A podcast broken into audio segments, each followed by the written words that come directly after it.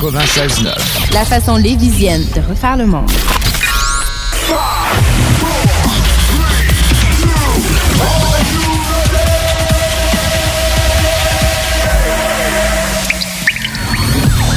La bulle immobilière.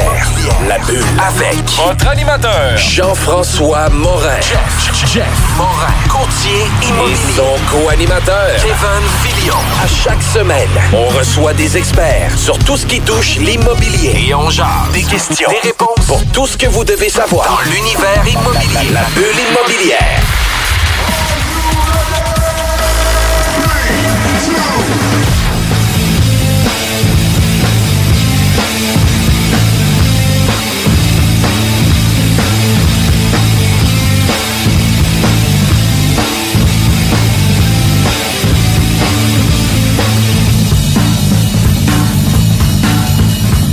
Bienvenue à la bulle immobilière. Mon nom c'est Jean-François Morin, courtier immobilier. Salut Kevin, comment ça va? Ça va comme un petit rhume, mais euh, écoute, euh, on va passer au travers, toi. Écoute, j'ai pas de petit rhume, mais c'est sûr que C'est la que je- saison. faut que je passe au travers. parce que je suis dans le jus à côté ces temps-ci. Écoute, le marché immobilier est en feu. Ouais. Euh, autant dans le commercial, autant dans le multilogement, autant dans le résidentiel, là, ça va vraiment, vraiment vite. Puis tu sais, souvent on pense qu'on va faire des transactions en date d'aujourd'hui pour euh, l'année prochaine, mais non, les gens là, ils veulent prendre possession avant Noël. Ouais. Puis tu sais, quand ils font les visites, là, ils voient déjà leur sapin de Noël à l'intérieur des maisons. Fait qu'il faut être dedans, il faut Ça être dérougit pas, ça se passe pas juste en juillet pour toi. là. non, écoute, on- c'est à l'année, c'est sûr, sûr, sûr, sûr, sûr que sur le volume de transactions qu'on fait par année, on peut pas toutes les vendre en, en mars, puis on peut pas toutes les vendre en septembre. là. Fait que c'est à l'année longue. Puis tu sais, les gens qui s'occupent de leur business, là, ça va toujours bien aller, puis ils vont toujours bien rouler. Puis c'est un peu qu'est-ce qu'on va parler aujourd'hui, euh, de s'occuper de sa business, de créer de la valeur dans sa business. Ouais. On reçoit aujourd'hui Mathieu Leclerc. Bonjour Mathieu. Bonjour à vous deux. Salut Mathieu. Comment ça va? Ça va super bien, merci de l'invitation. La deuxième route pour Québec, ça a bien été? Deuxième route, ça a super bien été. Ah, Prise ouais. deux, la générale première- a bien été, La hein. première fois, c'était une pratique. Là, on est rendu à, à la- à- ça, là, là, là, c'est le Il vrai est rodé, il est rodé, le gars. Ah, je suis prête, je suis prête. La première fois, c'était pour savoir sont où les polices. La deuxième fois, ça va aller plus vite. Exact, j'ai j'ai su où est-ce qu'il était situé, fait que j'ai pu descendre plus vite aujourd'hui. Tout compris. Fait que tu sais, toi, t'es courtier immobilier, t'es investisseur, euh, t'es un conseiller surtout en création de valeur pour les investisseurs. C'est quand même cool, ça? Effectivement, moi, dans le fond, c'est ma passion. C'est ça que j'aime le plus. Euh, je suis avant tout un artiste, euh, puis je, convertis, dans le fond, l'art avec justement l'optimisation des meubles à revenus parce que je vois un petit peu un logement comme un canevas blanc sur lequel tu peux ajouter de la couleur sur un immeuble à revenus, puis comment tu peux l'amener à un autre niveau. Donc, euh, c'est vraiment ce que j'aime faire. Donc, c'est- un petit peu le créneau qu'on est en train de développer. Puis, il y a beaucoup d'investisseurs, malheureusement, qui se négocient eux autres mêmes autant sur la valeur des loyers que sur Ah, ben là, la régie du logement est là pour euh, calculer comme quoi je peux augmenter juste de temps. Mais euh, c'est une relation avant tout avec ses clients. Donc, euh, il y a toujours moyen d'optimiser ses, revenus et ses logements. Puis c'est exactement le sujet de de l'entrevue. Aujourd'hui, on va parler de création de valeur pour les immeubles à revenus. Comment faire à titre de propriétaire d'immeubles à revenus? Pour être en mesure d'augmenter peut-être ta source de financement, ton refinancement, euh, pouvoir aussi améliorer la qualité de tes locataires parce que vous veux pas un logement à 1000 pièces, ça tirera pas le même genre de clientèle qu'à 200 pièces. Définitivement. Puis euh, toi, tu es aussi courtier immobilier chez Multi Imo Gisèle Auger. Euh, vous êtes spécialisé dans l'immobilier depuis plusieurs années, c'est un peu ça aussi? Exactement. Ça fait 15 ans, dans le fond, qu'on fait du courtage immobilier, 8 ans qu'on se spécialise que dans le multilocatif. Avant, on faisait, on a fait, dans le fond, la formation du Club des investisseurs immobiliers il y a 15 ans. Et c'est pendant cette formation-là que j'ai décidé de devenir courtier immobilier. Ma mère m'a suivi, donc on a parti notre bannière au bout des cinq premières années. Puis, euh, suite à ça, euh, on, on roule la bannière depuis maintenant 8 ans. Donc, euh, on est vraiment des courtiers spécialisés dans l'investissement multilocatif, dans la vente et l'achat d'immeubles à revenus. On fait vraiment que ça. Puis on conseille justement des acheteurs ou des vendeurs pour l'optimisation de leur parc immobilier, que ce soit à l'achat, à la vente ou pendant la détention de leurs immeubles. Vous êtes deux courtiers, dans le fond, c'est toi ta mère dans c'est tout, exactement, exactement. C'est une histoire de famille. Exact, exact. Ok, excellent. Puis C'était quoi ton parcours avant ça? T'arrivais, tu dis que tu t'es lancé suite au club immobilier. T'étais- T'es un artiste? Tu comprenais? C'est- Dans le fond, j'étais supposé de faire des jeux vidéo, puis euh, malheureusement, avec la contingence, puisque les- la- à l'école disait, c'était Ah, va pas là-dedans, c'est pas payant, c'est ça. Fait que je savais pas trop trop vers quoi me diriger. On a lu le livre Père riche, Père pauvre, puis suite à la lecture de ce livre-là, on est tombé sur la formation du Club des investisseurs, investisseurs immobiliers du Québec, parce que ça n'existait pas dans ce temps-là. Ça a été comme les précurseurs au Québec. Aux États-Unis, il y avait beaucoup de formations qui existaient, mais pour s'adapter au marché euh, québécois, il n'y en avait pas. Donc, c'était les premiers qu'on a fait. On a fait cette formation-là. Puis pendant cette formation-là, on a décidé de devenir courtier immobilier et investisseur. L'acquisition, dans le fond, du premier parc s'est faite pendant cette formation-là. OK, sais, vous avez aussi investi dans l'immobilier, pas juste euh, commencé dans... Non, on a, il y, a- il y a eu une acquisition qui a été faite justement pendant cette formation-là, euh, justement avec un groupe d'investisseurs qui a été formé euh, dans le secteur de Saint-Césaire. Puis il y a eu une acquisition qui s'est faite dans la dernière année euh, à Montréal, un portefeuille d'environ 54 portes. C'est pas majeur comme portefeuille, mais c'est c'est selon le profil des investisseurs et selon les objectifs de- des investisseurs. Donc, on aurait pu avoir un portefeuille plus important, mais avec l'âge des différents investisseurs, euh, c'était c'était comme un petit peu un frein. Donc, Le euh, compromis pour tout le monde. un compromis pour que tout le monde soit à l'aise tout le monde soit content. euh, c'est que, tu sais, ça, c'est un point d'ailleurs qui est hyper important quand on s'associe à des partenaires. euh, toujours établir c'est quoi les objectifs afin de vraiment avoir les mêmes objectifs d'investissement. Puis à un moment donné, euh, veut, veut pas, les objectifs ont changé aussi avec l'âge des partenaires. Donc au départ, c'était de prendre expansion, expansion, expansion. Puis là, il y en a qui voulaient stabiliser puis arrêter là.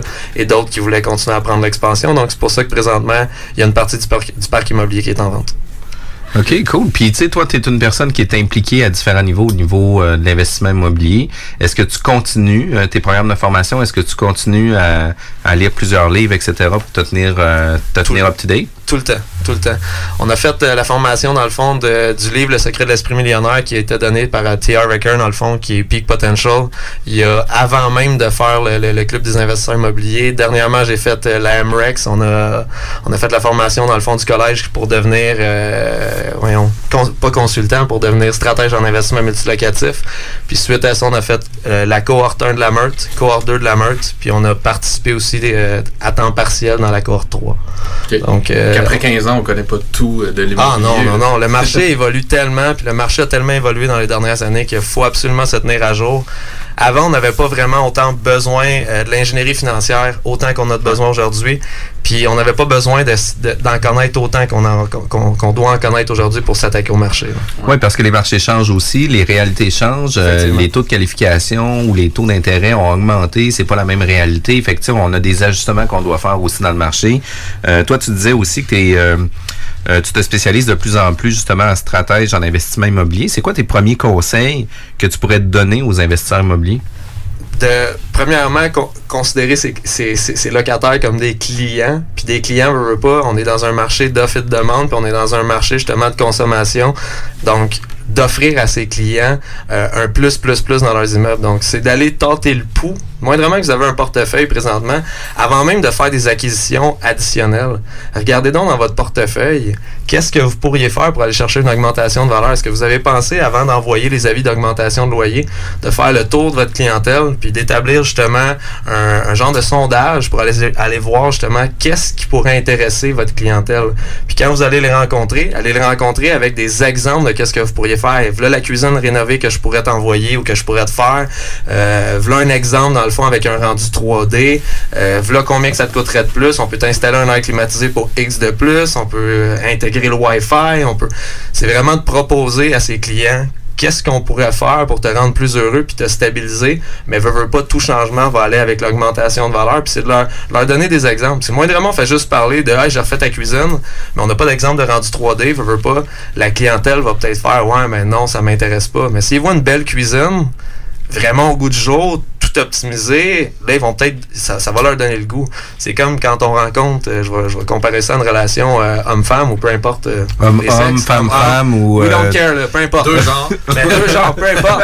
C'est- Tu sais, c'est que veux, veux pas, si le moindrement tu t'en vas en date, tu te mets sur ton 36, mais tu fais la même chose. Fait que tu sais, c'est d'aller d'aller d'aller voir, d'aller sonder le pouls de ta clientèle, puis de- de- de- de- d'essayer de, voir avec eux comment tu pourrais fine-tuner leur logement pour leur, pour leur vendre quelque chose. Puis quand tu vends quelque chose, ben, il faut que tu aies des exemples. Donc, c'est là d'amener des rendus 3D, d'amener des exemples de matériaux que tu pourrais mettre. Ça permet de vendre justement la- la- l'augmentation de valeur de loyer et la nouvelle cuisine ou la nouvelle salle de bain. Puis en même temps, ça permet de créer de la valeur avec le portefeuille que vous avez actuellement. Fait que tu sais, si moindrement vous avez des immeubles que vous êtes sur le point de refinancer, ben, c'est le temps de le faire maintenant. Fait que tu sais ça dans le fond là tu, tu conseilles de gérer ça en business, de t'assurer que ton client soit satisfait chez toi puis qu'ils veulent te donner une récurrence pour re-signer un nouveau bail avec toi l'année d'après. Exactement. Puis de pas se limiter à la simple augmentation suggérée par la régie, puis de, de rester dans le mindset de la dualité Ah, propriétaire-locataire. Puis On peut pas augmenter plus que 1.9 C'est ça. Fait que tu sais c'est deux piastres et demi Oui, cette année sinon c'est rien. Veux, veux pas, c'est c'est une relation, comme on disait, c'est- c'est c'est- c'est- c'est des clients. En leur offrant quelque chose, si moindrement ils sont prêts à payer pour, pourquoi pas? Sais, si on leur dit comme quoi que la cuisine, c'est 150 de plus par mois, mais comptoir de quartz, de céramique, on met ça super beau, puis on donne des exemples, ils sont à l'aise de payer ce montant-là. On s'en fout que la régie du logement dise ça. Le client, vient de dire comme quoi qu'il est prêt à, signer pour ça. Ben là, le moindrement que ça arrive, vous arrivez avec un document signé, papier, avec témoin, vous le signez, une copie pour lui, une copie pour vous. Vous avez un contrat, il y a un contrat, vous avez un contrat, vous respectez le contrat, vous respectez votre mandat, la- l'augmentation va avec, puis vous pouvez même débuter justement l'augmentation en fonction de l'entente qui est établie entre les deux parties. Donc euh, oui, la régie du logement est là pour peut-être régir les mauvais propriétaires qui gèrent mal leurs immeubles, mais faut pas toujours voir la régie du logement comme la dualité, comme vous disiez justement, propriétaire-locataire. Puis tu sais, c'est drôle parce que j'ai été propriétaire d'un immeuble à revenus quand j'étais plus jeune, un petit triplex à Lévis. Puis mes locataires, moi, je leur disais, écoute, tu as le droit d'améliorer ton logement, tu peux faire ce que tu veux à l'intérieur avec une autorisation, bien sûr, mais euh, je vais payer les matériaux, mais je paierai pas euh, le temps, puis je paierai pas les outils. Fait que tu sais, si jamais les locataires voulaient repeinturer complètement leur loyer, puis ça coûtait 300 pièces de peinture, ou, ou- puis il y avait une facture de 500 pièces, ben tu sais, pendant trois mois, euh, je diminuais seulement de 100 pièces par mois. Fait que lui, il mettait le logement à son goût, qui faisait en sorte que les locataires voulaient rester plus longtemps là. Puis j'ai même eu un locataire qui me dit, écoute, il dit, moi, j'aimerais mettre des stars euh, horizontaux dans chacune des fenêtres. Il y avait huit fenêtres dans son logement. Puis j'ai dit, écoute, pas de trouble, va les acheter. Tu sais, en même temps, j'avais pas besoin de sortir ma liquidité pour y acheter à ses affaires à lui. Puis pendant huit mois, ben, on a diminué 100 pièces par mois. Puis ça a fait en sorte que quand il a quitté, ben, ça m'appartenait maintenant dans l'immeuble. Ça devenait une plus-value pour ma location d'après, qui faisait en sorte que tout le monde était gagnant là-dedans. Fait que, tu sais, je trouve ça le fun parce que moi, on parle de 2003, puis tu sais, c'est comme Ouais. euh, 16 ans plus tard, là. Mais tu sais, j'étais comme un peu dans ce mindset-là, mais j'ai jamais amené ça à un niveau comme vous êtes actuellement. Puis je trouve ça vraiment intéressant parce qu'on est capable de se tenir euh, de se tenir à jour avec ça. Fait que toi, tu es conseiller en consultation pour créer de la valeur. Exact. Mais on parle de créer de la valeur. C'est quoi de la valeur sur un immeuble à revenu? Mais ça peut être, tu sais, si moindrement il y a un système de chauffage, que ce soit gaz, euh, mazout, on peut faire une conversion euh, de, de- du gaz, du mazout à l'électricité. Gaz, souvent, c'est pas hyper avantageux. Il y a moyen de l'optimiser puis d'être plus efficace. Mais ça vaut pas nécessairement la peine de faire la conversion du gaz à l'électricité. D'ailleurs, il y a des compagnies qui se spécialisent dans le domaine pour faire les analyses justement des impacts sur le, le, le- le- le coût énergétique. Donc, ça permet de savoir, OK, j'investis tant de milliers de dollars, je vais chercher tant, tant de milliers de dollars de baisse. Là, l'augmentation de valeur que ça va me chercher.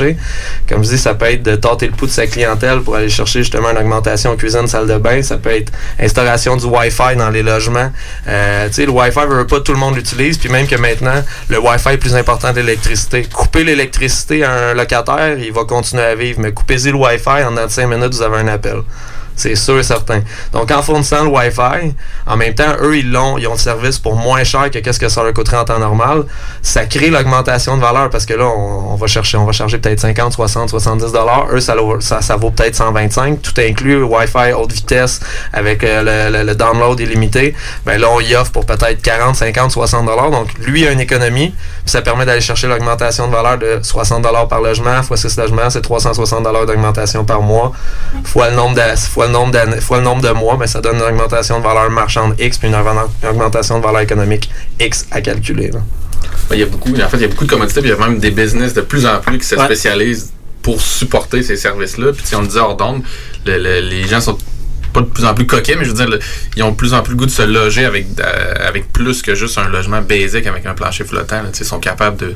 Ils ont une capacité de payer, du moins s'ils sont prêts de, de peut-être accéder à la propriété, puis ils sont capables de recevoir ces services-là. Fait qu'il y a une foule de façons euh, de leur apporter une plus-value. Ça, puis il y a beaucoup de la clientèle aussi qui étaient des baby boomers qui ont vendu leur propriété, leur maison unifamiliale, qui cherchent des logements de qualité. Donc euh, là, c'est sûr et certain que c'est pas tous les clients qui vont être, être aptes à recevoir une nouvelle cuisine, une nouvelle salle de bain. C'est Ouais. ça qui vont être prêts à payer pour ça.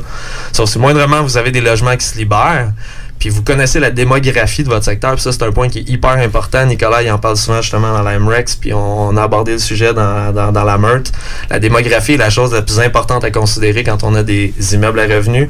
Si moindrement il y a beaucoup de construction, beaucoup de terrain, beaucoup de construction de condos locatifs, ça devient vos compétiteurs directs. Donc c'est vraiment de connaître quelle est sa compétition.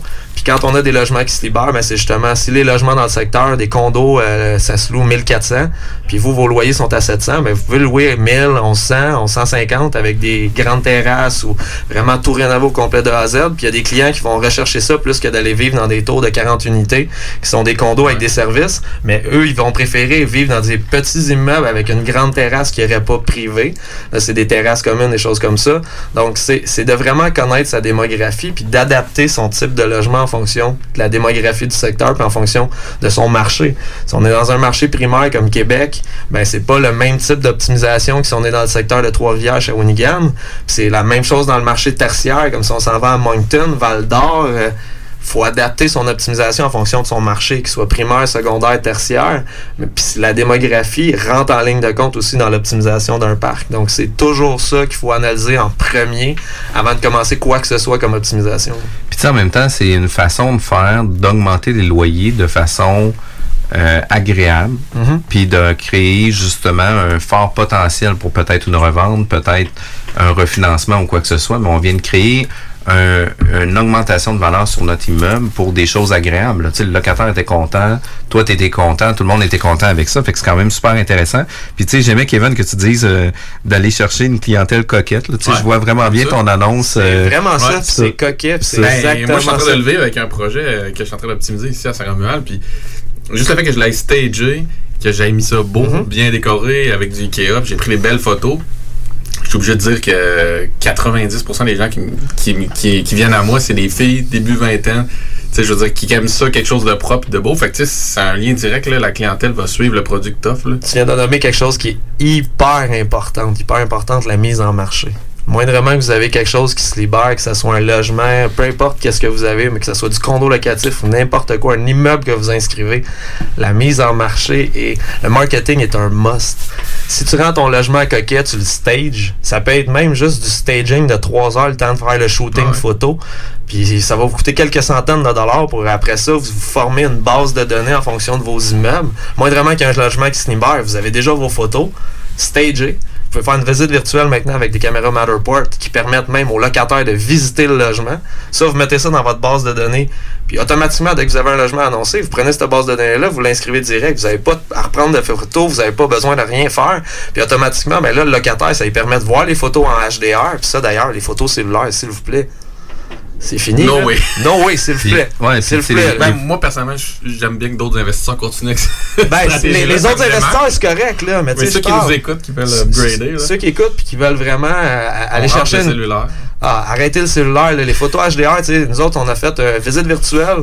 euh, les photos HDR à grandeur de l'unité, ça nous a coûté 280 pour aller chercher une clientèle beaucoup plus haut de gamme. C'est ça. Fait que, on vient chercher une clientèle haut de gamme. On vient upgrader notre clientèle. Fait que, tu sais, euh, c'est c'est un bel avantage aussi parce que cette clientèle-là aussi, ça va devenir des jeunes professionnels, ça va devenir des gens occupés, ça va pas devenir des gens qui vont avoir le, le temps de trouver des problèmes sur l'immeuble, puis son logement, puis d'appeler le propriétaire tout le temps pour venir, hey, tu peux-tu venir régler ça, etc., etc. Mais d'un autre côté, le logement va être up-to-date aussi. C'est un outil. C'est un outil qui va vous sauver du temps après. Là. Définitivement. En termes de, de, de, de visite, d'implication. Ouais. de vous... Fait que tu sais, ça va se rentabiliser, ne serait-ce que pour votre temps. Là. Dès la visite, vous l'avez rentabilisé parce que là, vous avez coupé le nombre de visites industrielles de monde qui serait déplacé puis qui aurait peut-être fait Ah, finalement, euh, j'ai fait le toast trop petit ou Ouais. ils peuvent faire la visite virtuelle direct. Fait que, comme tu dis, un, c'est une économie de temps.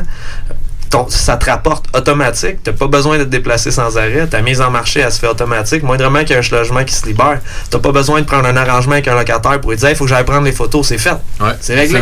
Ouais. C'est done deal. Tu viens de sauver combien de temps en, en gestion de ton portefeuille? C'est hyper important de, de le faire.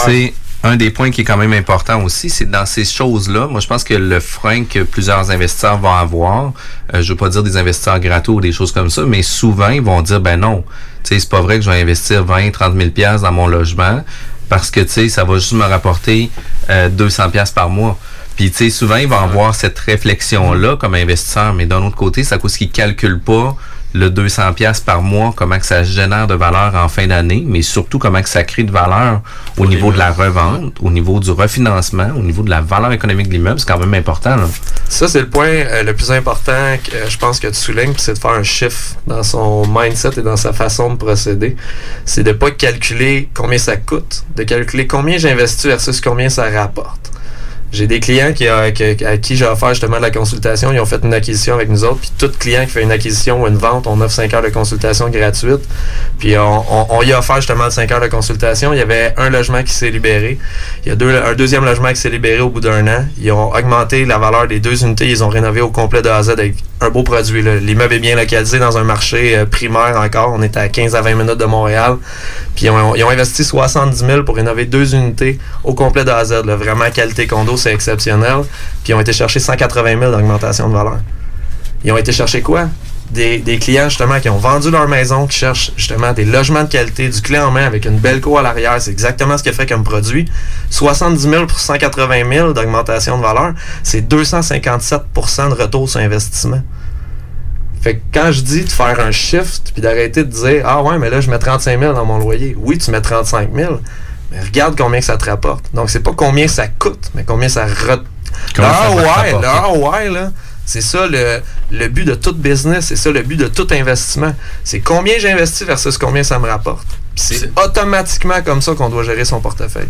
C'est la nouvelle façon de faire de l'immobilier. Avant ça, c'est ça. On entendait, moi, quand j'ai commencé, ça fait peut-être 9-10 ans, c'était j'ai investi euh, 15 000 sur une cuisine, je vais le récupérer dans 25 ans. Mais on, Fait. parle plus comme ça. C'est plus ça. C'est plus comme ça qu'on calcule les choses. là. Il y a un chiffre qui s'est fait autant dans que ce soit dans l'achat ou dans la vente d'immeubles que dans la gestion du portefeuille. Tu sais, il y a beaucoup de, de- de jeunes qui ont acheté leur maison. Il y en a beaucoup qui peuvent pas acheter justement avec les taux d'intérêt, avec les mises de fonds qui deviennent de plus en plus importantes. Donc, cette clientèle-là veut justement des logements de qualité. Fait que quand on offre ce produit-là, on attire justement des locataires de qualité, puis on attire les baby boomers qui ont vendu leur maison, qui recherchent ce type de logement-là. Fait que tu attires du top, top, top niveau qualité de locataire. L'avantage que tu as aussi, c'est qu'en ayant des logements à 1000 pièces par mois, ils n'auront jamais assez suffisamment d'argent pour se mettre une mise de fonds, fait qu'ils vont toujours rester dans ton immeuble. Ça, c'est vraiment une des bonnes Bon point, bon point. une bonne stratégie. Euh, si jamais vous voulez nous contacter, là, vous pouvez le faire avec studio à commercial 969fm.ca. Vous pouvez aller sur notre page Facebook aussi, la bulle immobilière, ou d'aller consulter tous les podcasts disponibles sur notre site internet jean-françois-morin.ca. On revient tout de suite après la pause. CJMD 96.9 Lévis, l'alternative radio. Talk, rock and hip-hop. Que ce soit pour une soirée corporative, une graduation ou un mariage, faites appel aux productions Dominique Perrault. Avec plus de 20 ans d'expérience, Dominique Perrault et son équipe de DJ et d'animateurs qualifiés sauront satisfaire toutes vos demandes. Avec un équipement professionnel à la fine pointe de la technologie, les productions Dominique Perrault dépasseront vos attentes. Un gros party à prévoir? N'attendez plus. Communiquez dès maintenant avec les meilleurs de l'industrie au 581-991-1975. Productiondp.ca Bonjour, ici Stephen Blaney, votre candidat conservateur dans Lévis-Bellechasse et les aides-chemins. D'abord, merci pour votre confiance. Le 21 octobre, dites oui au troisième lien, votez Stephen Blaney. À bientôt. Payé et autorisé par l'agent officiel. Les gourous essaient de vous faire croire que vous deviendrez millionnaire en 90 jours, qu'on peut acheter avec zéro comptant. Ici, c'est pas comme ça. On va vous expliquer le vrai fonctionnement de l'investissement immobilier. Ne manquez pas, pendant la bulle immobilière, le Real Talk avec Nikolai Ray, PDG de la MREX. Le magasin d'articles pour fumeurs, le 17 octobre, célèbre ce mois-ci son premier anniversaire. Un an d'ouverture et un an de légalisation. Ça se fait! À cette occasion, rendez-nous visite pour profiter des promotions en magasin et aimez-nous sur Facebook et Instagram pour profiter des concours. Le 17 octobre, la référence en articles pour fumeurs sur la rive sud, 819 avenue Taniata à Lévis. Pour sa deuxième édition Lévis interculturelle, Fête de la diversité propose encore plus d'activités gratuites pour toute la famille. Défilés de mode, musique, animation, ciné-conférences des grands explorateurs et bien plus. C'est un rendez-vous le dimanche 20 octobre de 13 à 16h à Lucar, campus de Lévis. Détails à letremplinlévis.com. Vous avez besoin d'une salle pour organiser un événement, une conférence, un banquet ou simplement un party mémorable. Le complexe de glace Onco de Lévis a tout ce qu'il faut. Évidemment, vous connaissez déjà la qualité de leur installation sportive, mais le complexe de glace Onco a tellement plus à offrir. Le de glace Onco, plus complexe qu'on pense. Complexedeglace.com. CJMD.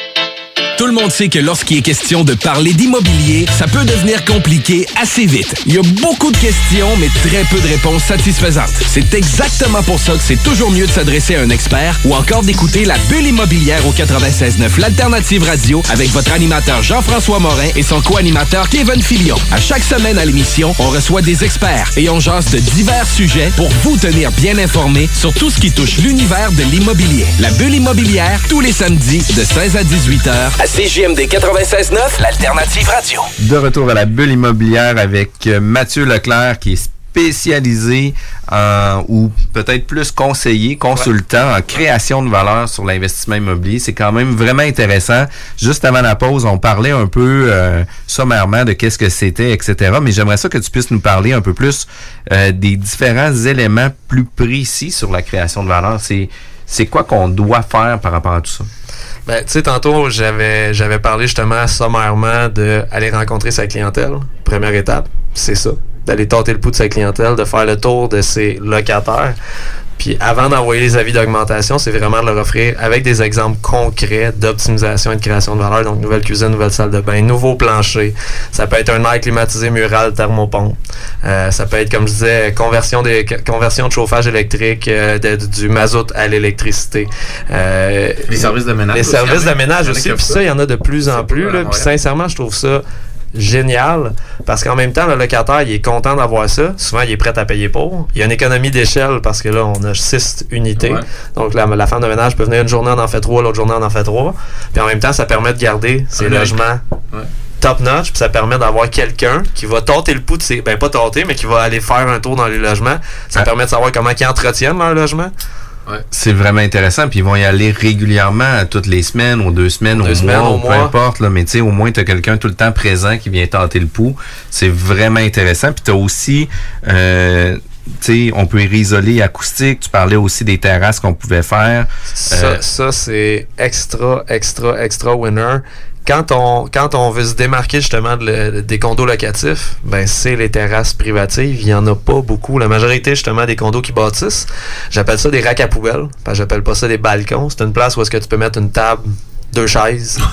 Habituellement, un barbecue rentre pas, là, où il rentre limite serré. Ouais, ils disent, écoute, la, plan la feuille de, de venir à 4 par 8, fait que ça sera pas plus grand que ça. C'est à peu près ça. Ouais. Donc, au bout de la ligne, tu sais, le 4 par 8, souvent, la clientèle qui est un petit peu plus coquette, parce que j'aime ton thème On coquet. va le pousser, on le pousse. On va le pousser le coquet. Donc la clientèle qui est coquette, elle va chercher justement souvent des espaces extérieurs, elle va vouloir justement pouvoir en profiter. Puis souvent, comme je dis, c'est du monde peut-être qui ont vendu leur maison, qui vont vouloir aller à l'extérieur, puis qui veulent inviter des amis ou qui peuvent pouvoir recevoir des amis, la famille. Puis là, ben c'est moindrement un 4 par 8. Faire un souper dehors, c'est pas l'idéal. Quand, quand tu peux créer justement des grandes terrasses, exactement ce qu'on a fait dans, dans un des immeubles à Montréal qu'on a, on a créé des terrasses de 14 par 14 avec une vue imp- incroyable dans le fond sur Montréal. Puis ça a permis justement d'augmenter la valeur des loyers d'environ 200 dollars par mois par unité, fois 6 unités. On parle de 1200 euh, 1200 dollars d'augmentation mensuelle, 14 400 par année, environ 200 quelques mille d'augmentation de valeur pour un investissement de 60 000. Donc euh, ça, c'est extra, extra, extra intéressant. Puis là, on, on parle de tout en aluminium. là. Donc, euh, On a la paix. plus d'entretien, c'est fini, on les refait plus jamais. Là. Puis, tu sais, un des points qui est vraiment, vraiment, vraiment, je pense, le plus important dans tout ça, mentionnez-le. Tu sais, mentionnez-le à vos, à vos locataires, là, quand tu vas faire ton annonce, justement, que tu as isolé acoustique, que tu as repeinturé, air climatisé, etc. Tu sais, il faut que tu sois en mesure aussi euh, de pas juste le faire découvrir sur place, mais de le mentionner, mentionner. aussi dans les annonces. Là. Ça, c'est hyper important. Puis c'est autant au refinancement de vos immeubles, autant à l'évaluateur, autant à la banque, autant au locataire. C'est de faire un détail de ce que vous faites dans les rénovations, que ce soit, comme tu dis, acoustique, esthétique, peu importe. C'est de, c'est, c'est de, de le proposer, au, de- pas de le proposer, mais d'en faire part aux locataires ou aux clients. Tu sais, les terrasses que je parle à Montréal, on les a vendues avant même qu'ils soient installés. Je sais pas si vous comprenez à quel point c'est un effet de levier de fou. Là. Il était même pas installé. Il n'y avait pas 60 000 qui avaient été déboursés. Puis il y a la création de 200 quelques mille avant même que l'argent soit sorti. Tout le monde avait signé les baux, puis tout le monde a signé les baux parce qu'il y avait des grandes terrasses. Ils ont dit, c'est le condo locatif, vous louez à peu près dans le prix du condo locatif, mais vous avez ça qui bat tout le monde. Fait que tu sécurises ton investissement dans un sens. Tu sais que tu vas avoir la réponse. Tu le sais que tu vas avoir la réponse, puis tu le sais que ton locataire est prêt à payer pour, avant même que tu aies sorti l'argent de tes poches. Donc ça, qu'est-ce qu'on a fait? Plan 2D, plan 3D. Et voilà, c'est réglé. Ça a été euh, annoncé, on l'a annoncé, on faisait visiter les locataires. Quand on a annoncé les logements, d'ailleurs, qu'on a tout optimisé, le comptoir de quartz, c'est- vraiment, là, vraiment top-notch, c'est vraiment qualité condo. L'extérieur était représentatif de ce que l'intérieur allait être, donc les fenêtres, les balcons, tout avait été refait. Donc le monde, quand il arrivait à l'extérieur, faisait Wow, Il y avait déjà bien- confiance. Là. il y avait déjà confiance. Là, après ça, il rentrait dans l'air commune. L'air commune avait été retapé aussi. Donc, automatiquement, il faut que chacune des expériences clients soit positive. Tu puis souvent, le monde va négliger les airs communes. Mais les communes, ça paraît, ça paraît con. Mais encore une fois, c'est comme la relation, peu importe les sexes. Quand tu vois la personne de loin, c'est moindrement pas cute. T'auras peut-être pas le goût d'aller voir en dedans. Ça a même affaire dans les immeubles à revenus.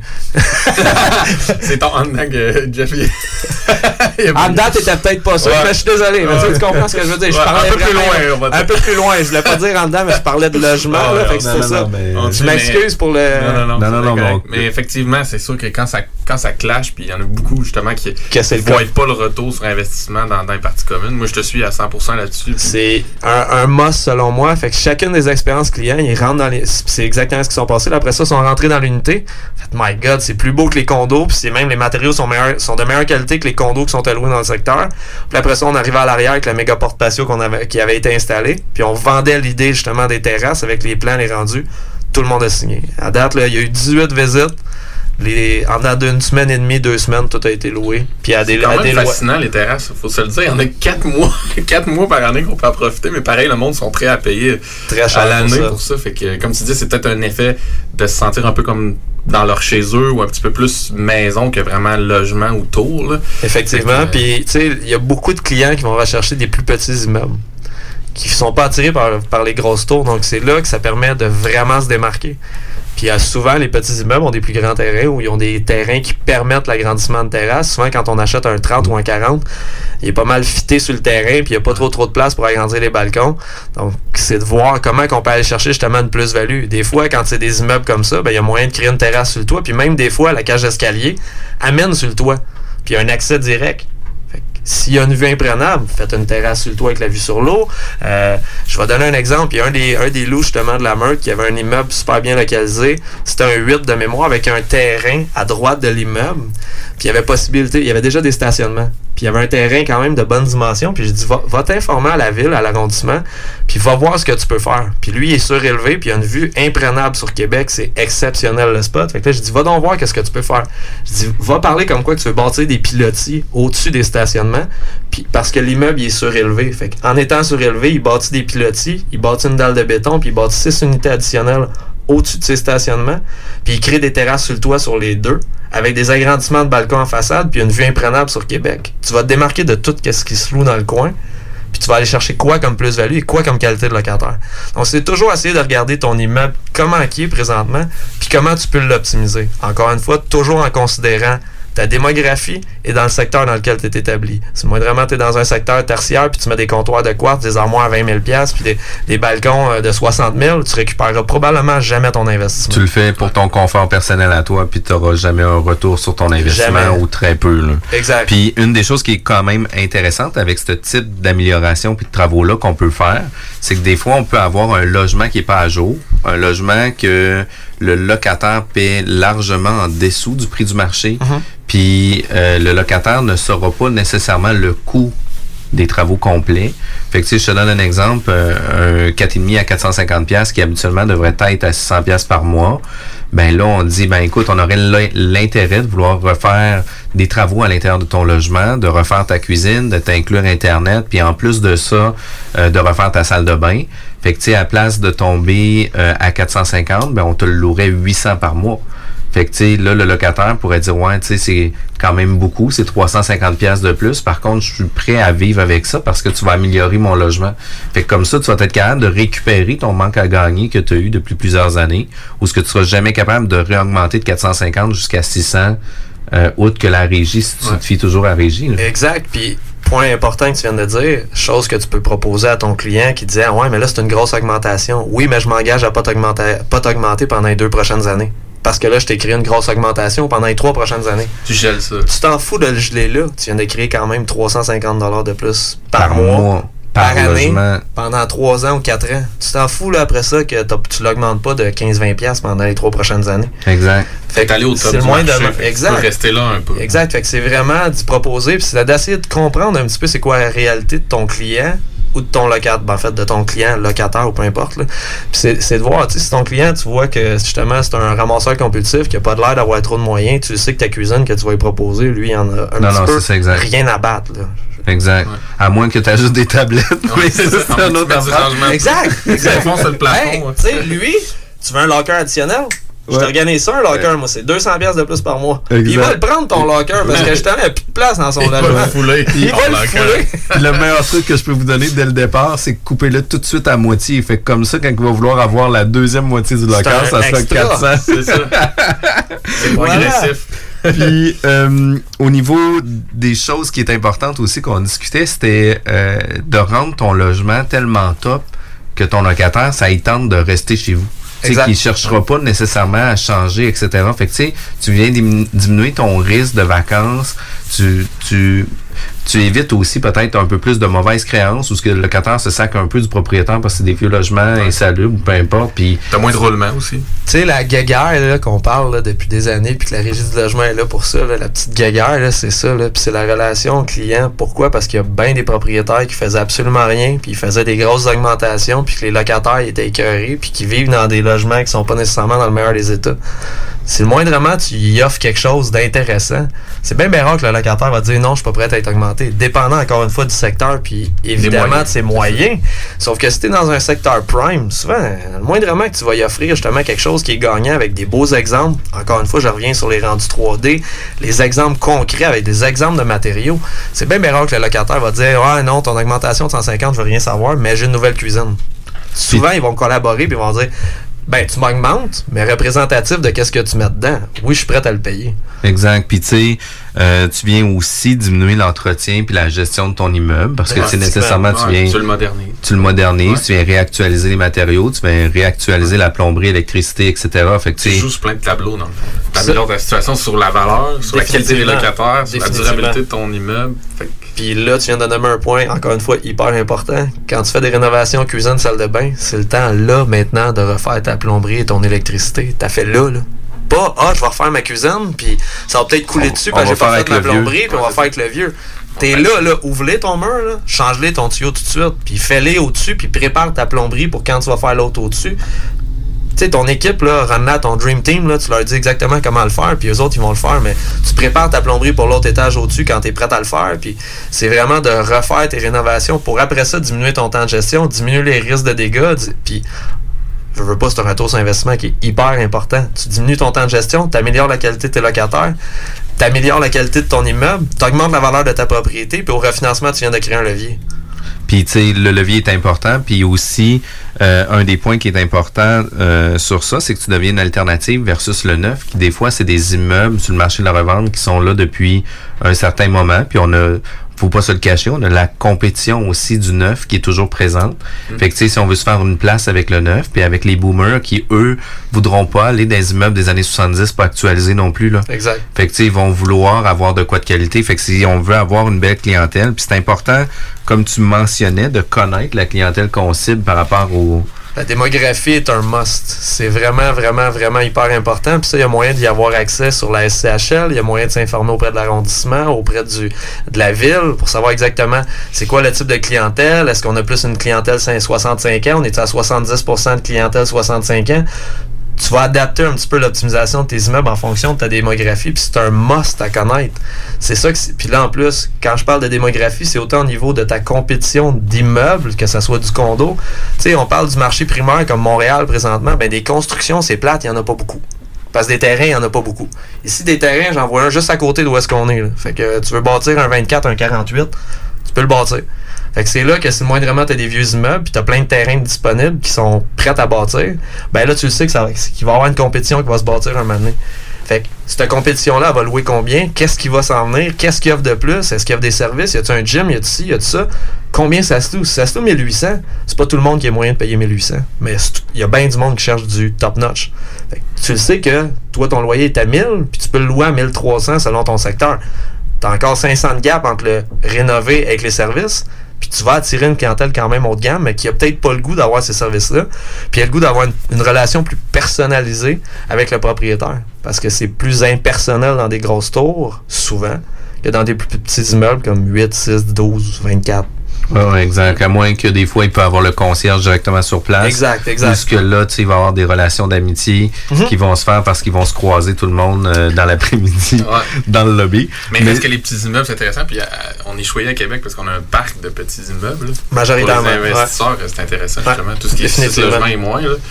C'est un beau terrain de jeu euh, ici à Québec. Puis tu sais, on, parle d'optimisation, mais l'optimisation, quand on parle de refinancement, parce qu'on a parlé de refinancement tantôt, puis l'effet de levier justement en optimisant ces immeubles, c'est hyper important aussi de connaître les divers produits qui existent au niveau du refinancement. Quelqu'un qui a acheté justement un, un immeuble au personnel, il y a des produits présentement qui existent sur le marché que tu peux refaire financer ton immeuble qui vont l'évaluer à valeur marchande. C'est un couteau à double tranchant parce que tu l'élastique au maximum. Sauf que si au bout de la ligne, tu as créé 100 000 d'augmentation de valeur, 100 000 d'augmentation à 17 fois les revenus, euh, ça paraît, là, ou 100 000 de création de loyer à 17 fois les revenus, ça paraît pas mal plus que si tu le fais à valeur économique. Fait que c'est c'est vraiment de regarder justement quand tu refinances ton immeuble, de regarder l'éventail de produits, que ce soit avec un courtier hypothécaire, des marcheurs, euh, que ce soit de la consultation avec du monde qui sont spécialisés dans le domaine. Mais ton, ton optimisation et, ton refinancement, c'est hyper important. C'est vraiment d'y aller avec le, le bon prêteur ou le bon produit en fonction d'aller chercher le maximum de levier, dépendant des objectifs évidemment.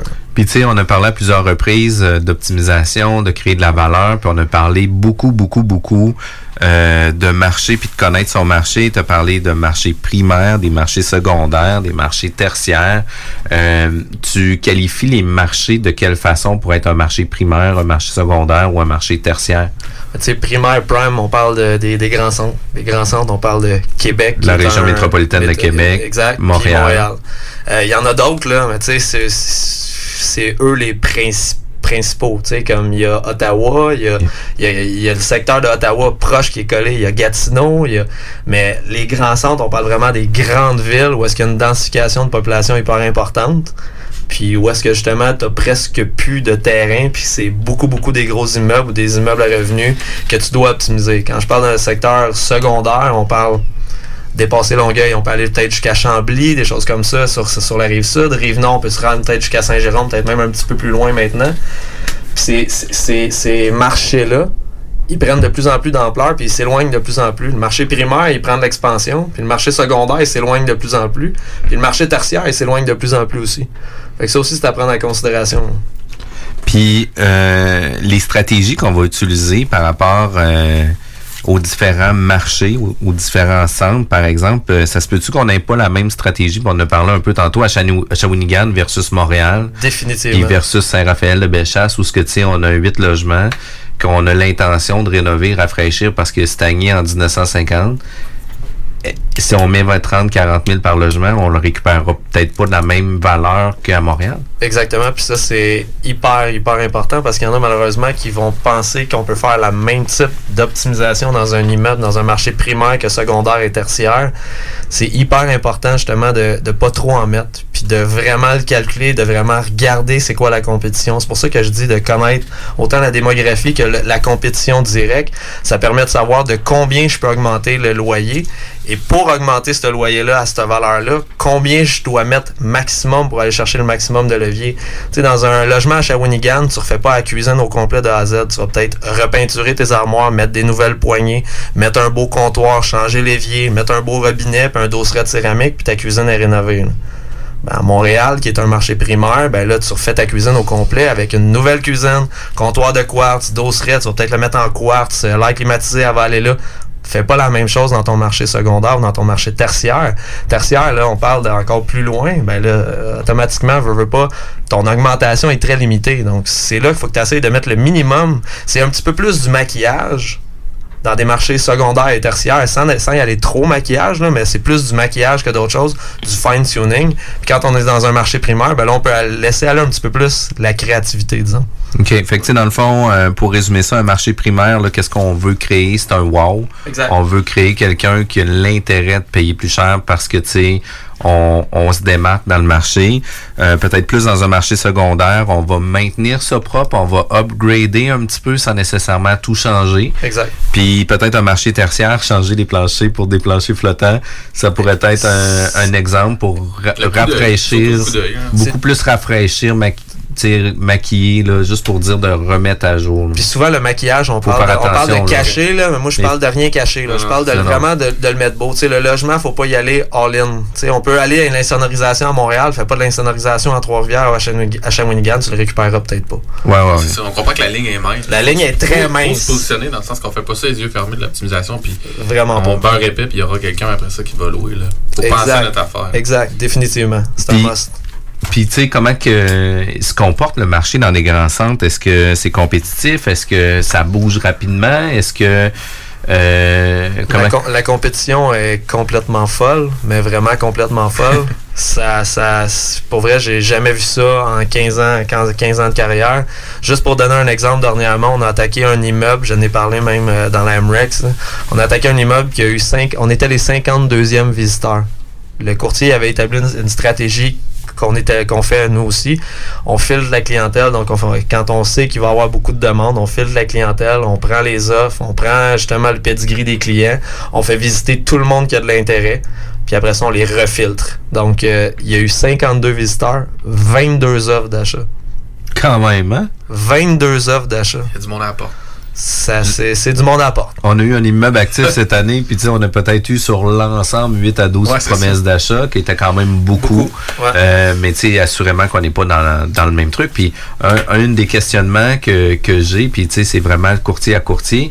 Euh, si on a un marché quand même euh, très compétitif, très fou à Montréal, où est-ce que la valeur des propriétés, par exemple, euh, d'un bungalow qui serait à 600 puis qui va se vendre euh, 6,75 parce que justement, il y a une forte demande de par sa localisation, etc. Pourquoi que l'immeuble est pas listé à 6,50 par exemple? Pour créer de la surenchère. Fait que tu sais, c'est volontaire, puis ben vous, ouais. permet- vous, vous pouvez vous permettre à Montréal de gambler un peu sur la propriété. Là? Ben, il faut, faut que le client soit conscient. Je vais donner un exemple. On vient d'inscrire justement avec le partenaire avec qui je fais mon projet à Montréal. On a inscrit une de leurs propriétés. Euh, ils ont acheté justement un triplex trois étages qui était vraiment en manque d'amour, qui était dans le secteur de Notre-Dame-de-Grâce. La valeur marchande, on l'avait évaluée à 625 000. Puis ils voulaient l'inscrire à ce prix-là. Je dis, connaissant la demande, sachant qu'il n'y a aucun triplex trois étages dans le secteur présentement, qu'il y a une demande excessivement importante, mais il n'y a pas d'offre, qu'est-ce que vous, est-ce que vous êtes prêt à gambler?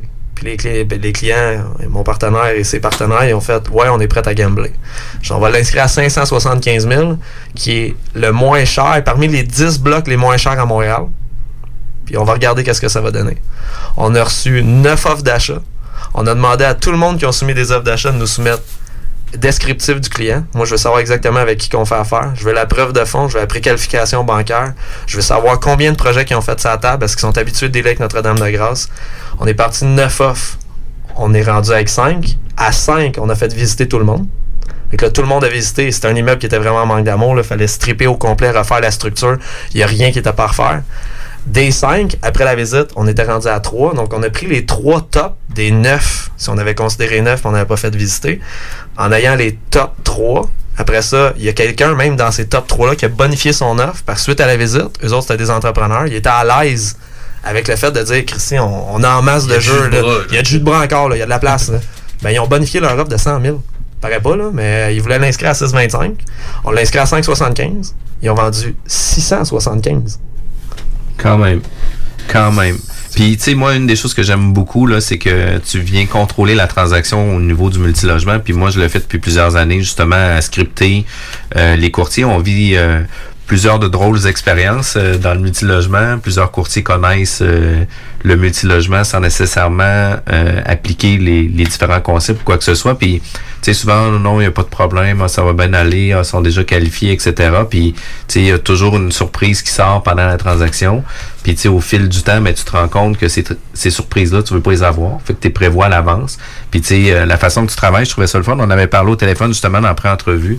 Puis c'est ça qui fait une grosse différence par rapport à tout ça, là, dans la qualité des, des acheteurs qu'on est capable d'avoir sur nos clients. Fait que ça, c'est tu sais, les surprises, il y en a de plus en plus. Pourquoi? Parce que les valeurs économiques et les valeurs marchandes, il n'y a jamais eu un écart aussi important. Puis le monde, souvent, sont préqualifiés, mais ils deal peut-être avec un courtier immobilier qui n'est pas habitué de faire du multilocatif, ou ils deal peut-être avec un démarcheur hypothécaire qui n'est pas habitué d'en faire, puis que lui, il a préqualifié l'immeuble, mais il n'a pas considéré que la valeur économique va être 100, 200 000, 300 000 en bas de la valeur marchande. Puis là, le client qui va rentrer en offre d'achat puis qui était préqualifié pour 500 000, ben finalement, vu que la valeur économique est beaucoup plus basse, il faut qu'il sorte le 300 000 de plus de mise de fonds, 200 000 de plus de mise de fonds. Fait que ça fait que le dossier ne passe pas. C'est là que de filtrer ta clientèle qui rentre des offres quand tu es inscrit. Puis là, ben, on va faire l'inverse quand, quand tu fais une offre d'achat. Puis tu es en offre multiple. Tu vas le qualifier. Démarque-toi. Exact. Démarque-toi comment? décris-toi, qu'est-ce que tu as comme background? Moi, j'ai fait la MREX, ça fait 5 ans que je suis propriétaire, euh, j'ai 24 portes dans le secteur, euh, j'optimise mes immeubles, mon but c'est de garder ma clientèle, d'optimiser puis de la servir comme des clients. Comment tu te démarques? Puis en même temps, la présentation que tu vas faire à tes vendeurs, essaye de connaître c'est qui tes vendeurs. Si tes vendeurs, ça fait 40 ans qu'ils sont propriétaires de l'immeuble, il y a un attachement émotif. Malgré le fait que le monde est dit, ah, dans l'immeuble est revenu, il n'y a pas d'émotion. Je suis pas d'accord. Quelqu'un qui a entretenu son immeuble pendant 40 ans puis qui l'a entretenu comme, comme une perle, ben lui, euh, ses clients, il, les traite euh, vraiment plus comme des amis que des clients. Fait que si tu lui dis que tu vas mettre tout le monde dehors, puis tu vas optimiser le logement, puis que tu vas créer de la valeur, ben lui, il va peut-être faire, ben moi, c'est pas ça. Moi, j'en veux pas de ça. Fait que si tu connais un petit peu avec qui tu deals, ça permet de faire ta présentation en fonction de exactement ce que lui veut. Question d'avoir une longueur d'avance sur toutes les autres. Puis avec ta présentation, avec ta preuve de fond, avec l'historique de qu'est-ce que tu as comme background, tu deviens le client intéressant pour le, vendeur, définitivement. Un match-up. On, match on est encore obligé d'aller en pause. Merci beaucoup, Mathieu. On revient dans quelques minutes. Yes, yes, yes. FUWCE accent grave, c'est fucké à l'appareil. Directement de 96.9, c'est JMD à Lévis, Québec 418-514. Ça vient du cœur. CJMD 96.9, l'alternative radiophonique. Nous, on fait les choses différemment. C'est votre radio. 50% talk, 50% musical. Talk, rock and hip-hop radio station. J'ai une Honda. Une Civic de Honda Charlebourg. En location 60 mois à partir de 51 par semaine, zéro comptant, incluant un boni de 500 J'ai aussi un gros sourire de satisfaction. Un vrai bon service, ça existe. Honda Charlebourg, autoroute de la capitale, sortie première avenue. Ce samedi 26 octobre 2019, nous vous invitons à l'Hôtel Bonne Entente de 9h à 17h au congrès Syndrome de stress post-traumatique. Pour un coût de seulement 30 incluant le stationnement. Nous briserons les tabous et présenteront les ressources possibles aux gens atteints du syndrome de stress post-traumatique. Au menu, six conférenciers et différents kiosques seront sur place. Samedi le 26 octobre à l'hôtel Bonne Entente, joignez-vous à nous pour le congrès du syndrome de stress post-traumatique. Au 3400 chemin Sainte-Foy, à Québec. Les gourous essaient de vous faire croire que vous deviendrez millionnaire en 90 jours, qu'on peut acheter avec zéro comptant. Ici, c'est pas comme ça. On va vous expliquer le vrai fonctionnement de l'investissement immobilier. Ne manquez pas, pendant la bulle immobilière, le Real Talk avec Nikolai Ray, PDG de la MREX. Groupe DBL est le spécialiste en toiture, portes, fenêtres et rénovation à Québec. Que ce soit pour la réfection d'une toiture ou pour le changement de vos portes et fenêtres, l'agrandissement ou l'ajout d'un étage à votre résidence ou votre commerce, Groupe DBL dépassera vos attentes. Groupe DBL cumule plus de 40 ans d'expérience. Nous sommes fiers d'être recommandés CA Québec, certifié APCHQ et membre de l'Association de la construction du Québec. Rejoignez-nous au 88 681 2522 et suivez notre page Facebook pour découvrir découvrir nos réalisations. GroupeDBL.com, le complice de vos meilleurs projets. Pour sa deuxième édition Lévis interculturelle, Fête de la diversité propose encore plus d'activités gratuites pour toute la famille. Défilés de mode, musique, animation, ciné-conférences des grands explorateurs et bien plus. C'est un rendez-vous le dimanche 20 octobre de 13 à 16h à Lucar, campus de Lévis. Détails à letremplinlévis.com.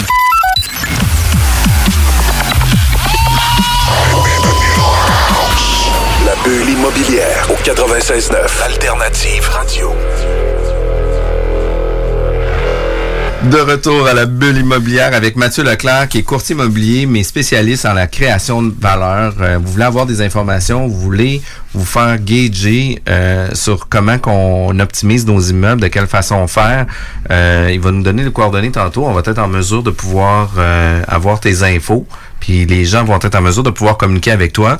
Euh, tu de plusieurs outils, des 2D, 3D, euh, des visites virtuelles, des photos HDR. Les gens peuvent être un peu mêlés avec ça. Comment qu'on fait pour savoir euh, qui offre ces services-là? C'est quoi le service que j'ai de besoin, etc.? Ben, ça dépend, encore une fois, quel, dans quel marché qu'on est, quel est le budget qui est euh, quel, est le budget potentiel pour ça, puis combien que la personne a investi pour ça. Mais encore une fois, c'est pas combien ça coûte, toujours combien ça rapporte. Mais idéalement, moi, dans le meilleur des mondes, plus t'en as, plus tu vas chercher, plus tu vas cibler directement ta clientèle, puis plus tu vas avoir le client exact que toi tu recherches. Fait que si au bout de la ligne, toi, tu as un logement qui est vraiment exceptionnel, ben tu fais la visite virtuelle qui te, qui te permet, dans le fond, au locataire de visiter l'unité sans même se déplacer. Là, après ça, tu fais faire les photos HDR. Les photos HDR, c'est des photos haute résolution. Ça permet de pas avoir des photos prises par téléphone cellulaire ou par peu importe la manière possible que tu vois juste un plan de la table au lieu de voir le plan d'ensemble de la cuisine. Donc, euh, moi, voir une table de cuisine, c'est bien beau, là, mais ça me dit pas... tu sais, euh, pour être plus spécifique aussi avec le HDR, c'est du High Dynamic Range. Puis qu'est-ce que ça vient faire? C'est que ça vient faire travailler la luminosité, puis ça vient faire travailler les textures.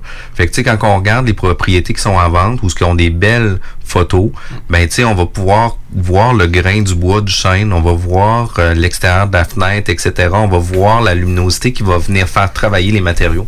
Fait que ça fait réellement une bonne différence d'utiliser des grands temps aussi, ouais. bien agrandir un peu les pièces parce qu'on faut faire euh, du lèche-vitrine, faut rendre ça le plus agréable possible. Fait que, sais, vous le faites déjà depuis des années dans l'unifamilial, dans le fond. Exact. Juste que la tendance s'en va à, Sur le aller vers là pour le multi. Oui, parce que, tu sais, de plus dans le multilocatif, dans, les, dans les plus gros, le 5 et plus, souvent, ben, même dans les triplex, 4plex, même dans les duplex, ils vont souvent faire visiter le rez-de-chaussée.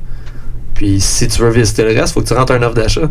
Fait que si tu fais faire tes visites virtuelles puis tu permets aux clients de visiter, ben, tu viens de filtrer du monde déjà. tu viens d'éviter de, faire des, de recevoir des offres, de faire des visites sans arrêt pour du monde qui vont peut-être se désister. Puis tu sais, c'est un peu comme Tinder, là. Tu sais, mais, belle comparaison. Ouais, mets-toi une belle photo, ça se peut que tu aies plus de demandes.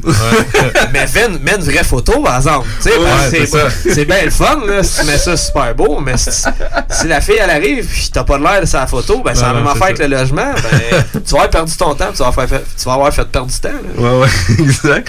Puis, dans les visites virtuelles, qu'est-ce qui est vraiment, vraiment plaisant avec ça, c'est que nous, on l'utilise depuis quasiment deux ans, la, la, technologie. On le fait sur l'ensemble de tous nos projets résidentiels.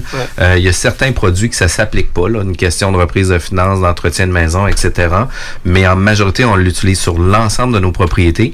On l'a intégré dans le multilogement aussi, puis on l'a intégré dans le commercial récemment. Tu sais, tu vois, on a fait un immeuble commercial de quatre étages de 21 600 pieds carrés. Ça a pris deux jours à faire les relevés, euh, la numérisation, etc. Par contre, moi, je vends un immeuble de 2,5 millions. Puis les investisseurs qui vont avoir un intérêt vont l'avoir déjà vu à l'intérieur avant même de faire leur offre. Fait que tu sais, j'arrive avec des acheteurs qui vont avoir un meilleur intérêt, euh, une meilleure offre parce que l'acheteur va avoir été qualifié aussi. Fait que mon acheteur sait exactement qu'est-ce qu'il achète par rapport à tout ça. Fait que tu sais, on vient de l'afficher actuellement justement sur euh, les les euh, les différents réseaux. On a déjà deux gens qui vont nous rentrer des offres sur l'immeuble parce qu'on a un document de présentation qui tient la route. On a complet. On a une visite virtuelle qui est complète aussi. Tu sais, euh, c'est un projet de 7000 pièces pareil là euh, pour un immeuble commercial comme ça, euh, mais qui valait réellement la peine d'être investi pour avoir de meilleurs clients pour mon investisseur. Puis tu sais, mon client quand il reçoit une offre d'achat, ça paraît des gros chiffres, mais il exige d'avoir euh, un acompte de 50 000. Puis tu sais, tant qu'aussi longtemps que ton acompte n'est pas déposé, ton offre est pas valide. Ah, vaut rien. Ouais. Tu sais, pour faire en sorte que, écoute, tu vas être sérieux, dépose de l'argent, mets de l'argent sur la table. Même si tu te retires, on va te leur donner ton argent. là. Il y a vraiment. C'est un dépôt, exact. Puis ça, ça te permet en même temps de voir le sérieux du client. Parce qu'il y en a plein qui vont dire Oh, ouais, je suis prête, je suis prête, je suis prête. Puis que l'argent n'est pas disponible ou ils veulent former un groupe d'investisseurs, les capitaux sont pas disponibles maintenant. En faisant ça, tu sais que les capitaux sont disponibles là, là, tout de Ça suite. enlève le Ça spéculatif, enlève la du, spéculatif du marché. C'est la perte Exact. de temps commune. Exact. ça. Puis- toi, Mathieu, qu'est-ce qu'est-ce que tu dis dans l'opération d'un immeuble? Parce que là, tu parlais des visites virtuelles, Mm-hmm. des plans 2D, 3D. Si tu, quand tu as réalisé tes travaux, tu suggères justement plus de faire une visite virtuelle. Quand tu projettes de faire des travaux, de plus travailler avec du 2D, 3D. 2D, 3D, exact. C'est comme ça, ça te permet d'annoncer tes logements avant même d'avoir fait les travaux. Ça, ça vaut de l'or. là. Ça te permet justement d'annoncer tes unités, de montrer à ton futur client ou ton locataire exactement ce que toi, tu vas faire comme optimisation. Puis ça permet de déjà louer ton unité avant même d'avoir mis ton argent dedans. Fait, c'est là que ta visite... À un prix supérieur. À un prix supérieur. Sûr et certain. Là. Ça peut-tu une visite virtuelle sur plan? Ouais. C'est-à-dire Ouais, une visite fait. virtuelle de 3D Ouais. avant travaux? C'est vraiment un vidéo. Ils font le rendu de 3D dans le fond de chacune des pièces, puis ils font une visite vraiment De à ça. travers le 3D. Ça permet vraiment au client de visiter le condo sans même l'avoir vu. Puis là, on parle même de VR, là, Ouais, Virtual Reality. Tu peux même le faire maintenant. Il y a de plus en plus de projets de condos à Montréal qui Tu font mets les ça. lunettes, puis tu mets les lunettes, tu tu, fais la visite. Tu fais la visite de l'unité. Ça permet vraiment de souvent louer plus cher. J'ai j'ai quelqu'un justement de la meute à qui je leur ai dit faites faire des rendus de 3D. Il dit non, non, je vais l'inscrire dans un. Je dis, Fais rendu 3D. Ils les ont fait, puis ils ont loué 100 à 150 dollars de plus par mois. Puis tu sais, euh, avec les visites virtuelles aussi pour la location, qu'est-ce qui est vraiment intéressant de ça, c'est que tu n'as plus besoin de te déplacer un samedi après-midi pour faire euh, huit visites, mais de, de 8 heures à 4 heures, mais tu as 8 visites séquencées parce que les gens n'avaient pas toutes les mêmes disponibilités. Maintenant, tu leur dis, écoute, dans ton annonce Kijiji, tu mets ton lien. Les gens vont pouvoir aller consulter directement ta visite virtuelle, ton logement, puis ils vont pouvoir déjà avoir un intérêt. Puis quand toi, ton, ton locataire va t'appeler, tu vas dire, écoute, est-ce que tu as déjà vu la visite virtuelle? Non. Prends le Je temps. t'invite à aller la voir. Puis après ça, rappelle-moi. Tu sais, si tu as de l'intérêt suite à cette visite-là, on dit la visite. on sédule la visite. Puis là, après ça, tu peux faire, comme tu disais, tu prends tout le monde qui a de l'intérêt, puis là, tu sédules tout en une journée, c'est fini, tu t'es déplacé une fois, tu pas fait 22 visites. Exact. Puis ça, ça fait réellement une grosse différence. Puis toi, sur Montréal, c'est avec quelle compagnie tu fais affaire? Est-ce qu'on on peut donner le nom? Ouais, ouais, totalement. On utilise- moi, j'utilise beaucoup l'Ximage Solutions, justement, qui, qui, a vraiment tous les services. Qui a vraiment le plan 2D, visite virtuelle, euh, ils font le drone. euh, on les a utilisés d'ailleurs dans l'inscription euh, du parc immobilier de mes parents et leurs partenaires. Euh, on vient de le faire là, avec le drone et tout, puis ça donne vraiment un bon résultat. Ouais, J'ai vu les vidéos, moi. C'est très cool. là. C'est- on est sur le bord de l'eau d'a- d'ailleurs sur un des, un des projets, puis ils partent du bord de l'eau, puis là, ils montent, puis c'est vraiment c'est une plus, plus, plus. Ça permet à, au- au- à l'acheteur de voir ces points-là qu'il n'aurait pas vus. Puis eux autres, présentement, sont vraiment axés sur Montréal. Je ne sais pas s'il y a Si on aussi juste Québec. Québec. Mais Euh, pour Québec, Québec, je vais donner. Ouais, c'est ça. je- T'as- t'as- T'as-tu Est-ce que t'as un quelqu'un partenaire, qui connaît Jeff, à personne? Québec? Connais-tu Je quelqu'un? vais, je vais donner mes cues pour euh, tous les courtiers, mais surtout pour les clients, parce qu'on Ouais. fait ça pour les clients aussi. là. Ça s'appelle. Studio 360. Euh, Puis tu sais, je pense qu'ils ont même une page, tu peux prendre des rendez-vous en ligne, tu peux aller voir toutes les propriétés, c'est vraiment intéressant. Offre la photo, offre les plans, offre aussi la- le- les visites virtuelles. Puis tu sais, la, la visite virtuelle, qu'est-ce qui est vraiment intéressant de ça, c'est qu'on a le dollhouse aussi. On est capable de voir la propriété, de se promener à l'intérieur. On est capable de voir les plans. On peut euh, savoir est où le colonel Mustard avec euh, la corde. La euh, corde dans la bibliothèque. dans la bibliothèque, effectivement. fait que je trouve C'est ça vraiment qui très tué, cool. C'est Scarlett ou. euh, C'est ça, on va le savoir à la fin de l'émission. C'est loin, Clou. C'est loin. Puis, euh, dans les différents outils, on se démarque aussi. On veut faire en sorte d'avoir. Tu sais, qu'est-ce qu'on veut, là? C'est monter le niveau, là, où ce qu'on devient des propriétaires d'immeubles à revenus professionnels. qui gèrent une business. Exact. On est des Arrêtez de faire ça comme des propriétaires que. y- Tu sais, puis c'est correct, là. Il y en a qui ont appris sur le tas, puis qui ont acheté, puis qui sont propriétaires depuis 50 ans. Puis le marché, il y a 50 ans, n'est pas ce qui est aujourd'hui. Fait que c'est correct d'avoir à s'adapter. Puis c'est plate, mais des fois, il faut reculer de deux pieds pour avancer de quatre. Puis il y en a beaucoup, malheureusement, qui, qui, qui continuent à gérer leur immeuble ou leur portefeuille exactement comme ils le géraient il y a 50 ans, mais on n'est plus là. C'est là que, exactement, c'est comme tu dis, c'est de se fine-tuner, puis de se réadapter au marché actuel, puis de l'amener à un autre niveau. De vraiment gérer ça comme une business de gestion. Puis, euh, Dans les autres outils qu'on avait parlé tantôt, c'est peut-être le home staging qui va un Home peu de pair, en fait, avec le. le- le- Et le home visites. staging, et les designers. Tu sais, ça paraît con, mais toi, peut-être que tu le vois pas que ton mur, là, tu peux l'ouvrir vers ta cuisine, ta salle à manger, puis ton salon, qui va te créer un espace de vie à air qui est exactement ce que, ce le condo va offrir. Ben, si toi, t'es tout fermé partout, puis t'as pas de luminosité qui passe de bord en bord, puis t'offres pas d'air ouvert, ben, c'est ce que le monde, recherche. Fait que si tu, si le fais pas up to date, ben là, ta designer, elle va te dire, ben là, ta boss ce mur-là, tu fais ci, tu fais ça. Elle va te coûter 85 de l'heure, puis elle va te créer combien? Si tu ouvres ton mur, puis ça te permet de louer 100$ piastres de plus, ou 50$, piastres, 75$ piastres de plus, à tant de fois les revenus, à tant de mois, tu viens de rentabiliser bien des fois ton 85$ de l'heure. C'est clair.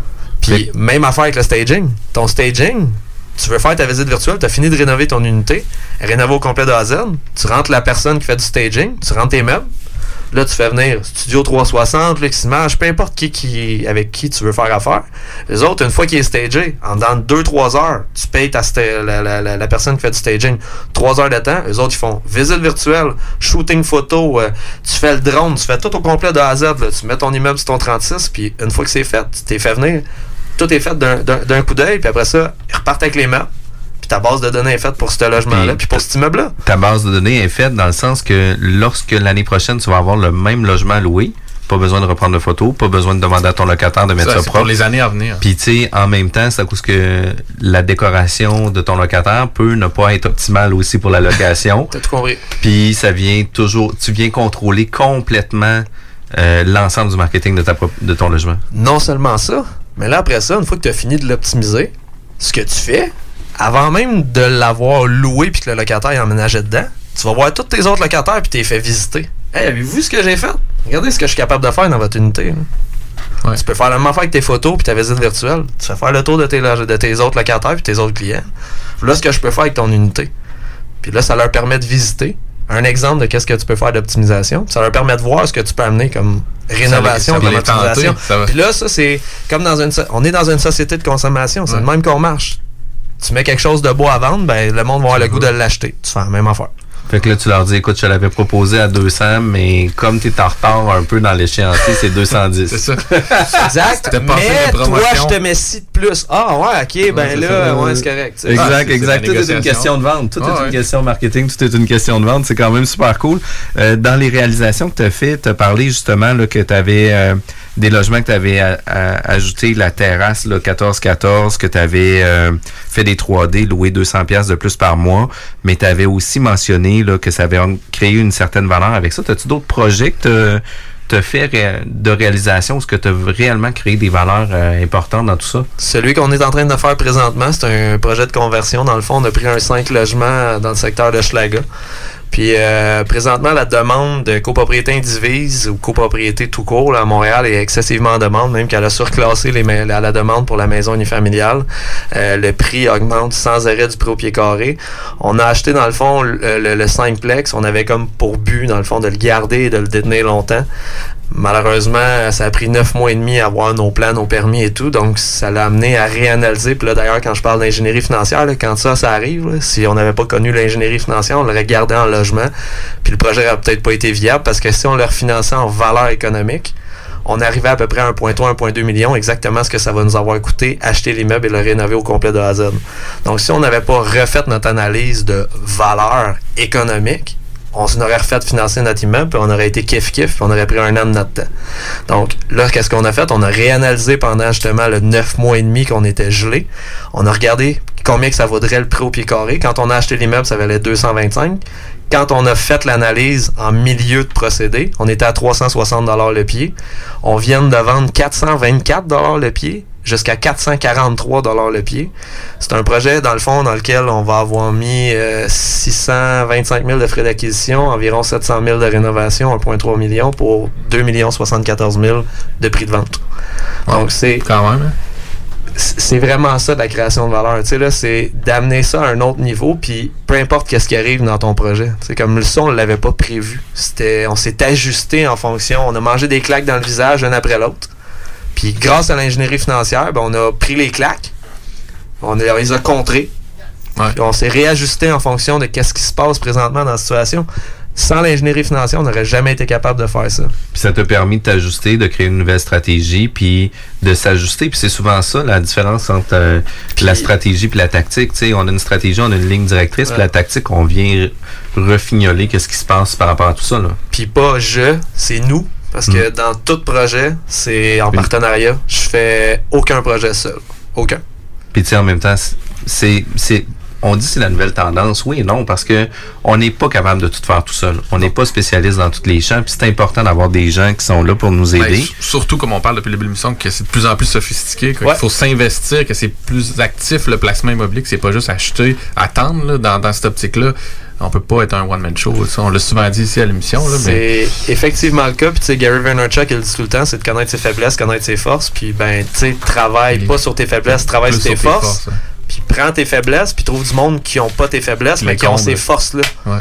Fait qu'au bout de la ligne, c'est exactement ce qu'on fait. Sais, Dans de- l'exemple que tu as donné aussi de ton projet, probablement qu'après 9 mois et demi, tu aurais commencé à broyer peut-être un peu de noir Ben, tout seul. Moi et mon partenaire qui étaient les à deux, deux. actifs, il y avait des passifs. Les passifs, on leur faisait part, puis ils nous faisaient pas part du stress qu'ils vivaient, mais c'est clair qu'ils vivaient un stress. Ouais. Hey, pendant neuf mois et demi de temps, ton immeuble est vacant, t'as pas de revenus, l'argent sort sans arrêt. C'est excessivement stressant. Si ça avait pas été justement du partenariat, j'aurais peut-être baissé les bras. Puis dire fuck, là, tu sais, Hey, je suis plus capable, t'ai écœuré. Mais tu sais, quand moi je filais pas, lui il me bottait le cul, puis quand lui il filait pas, j'y bottais le cul. Puis pas j'y bottais le cul dans le sens Ah, t'es- c'est fatigant que Ouais. tu files pas. Je le remontais. Ouais, c'est ça. Tu sais, puis c'est ça, dans le fond, le partnership. Regarde, prends ma main, là. Ah ouais, on va le relever, ce défi-là. Puis c'est l'effet de levier, selon moi, le plus puissant dans l'investissement immobilier présentement. Puis les immeubles sont de plus en plus chers. Ça prend des plus grosses mises de fonds. En faisant un partnership, ça permet de diminuer ta mise de fonds, ça permet de diminuer ton risque, ça permet justement d'utiliser les forces de chacun. Tu sais, dans notre partnership, il y en a une qui est comptable. Mon autre partenaire, il est entrepreneur général. Moi, je suis courtier immobilier. Je suis bon pour présenter les projets à la banque. Je suis bon pour les préparer. Je suis bon pour monter des dossiers. Lui, il est bon pour dans le concret. Ben, chacun a ses forces. Exact. Puis on les utilise, puis là, ben, ça crée un effet de levier hyper puissant parce que en ayant chacun leur force, mais en travaillant chacun sur nos forces, tout le monde a bénéficié. Puis c'est quoi les euh, les problématiques que tu perçois là, des investisseurs immobiliers là, que, parce que tu en croises un paquet là? Euh, c'est quoi les, les, les problématiques? Par où commencer? Par où commencer? L'over-analyse, sincèrement. Euh, L'over-analyse, c'est le plus gros frein de l'investisseur. Quand, il est- quand on est en mode acquisition, c'est d'over-analyser ses, ses- ses- ses projets ou ses, ses propriétés qu'on a dans la mer. C'est correct d'analyser, de regarder rapidement si, si- si ça a du sens.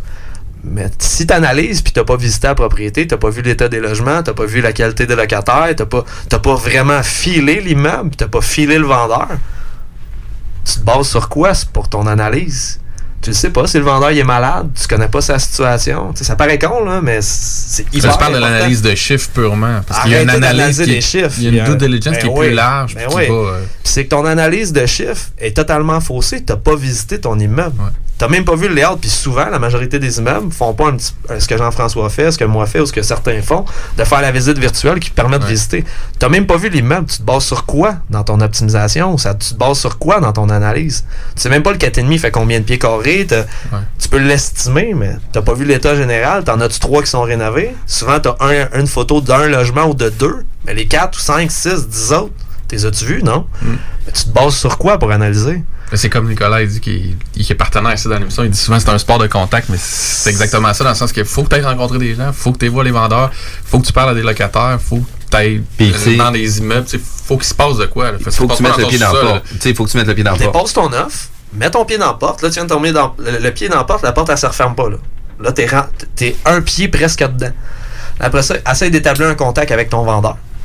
Là, c'est le moindre tu dis avec le courtier, établis le contact avec le courtier. Souvent, le vendeur n'est pas là, mais essaye de comprendre c'est quoi la réalité du vendeur. Puis là, après ça, une fois que tu as visité l'immeuble, tu as compris la réalité du vendeur, ben là, tu peux rentrer après ça puis négocier en fonction des fenêtres qui sont finies, en fonction des logements, en fonction du locataire ramasseur compulsif, que tout le monde qui ont fait des offres d'achat avant toi, il l'achetaient pas parce que lui, c'est un ramasseur compulsif puis tout le monde avait peur à cause de ça. Ben là, trouve une solution. Puis c'est exactement ce qu'on a fait dans un, des, me- dans un des immeubles qu'on a vendu à Montréal. Il y avait un ramasseur compulsif, les acheteurs avaient peur. Il n'y a pas personne qui voulait acheter à cause de lui. J'ai été, à- j'ai été attendre quatre soirs de suite en avant de chez eux parce qu'ils retournaient pas les appels.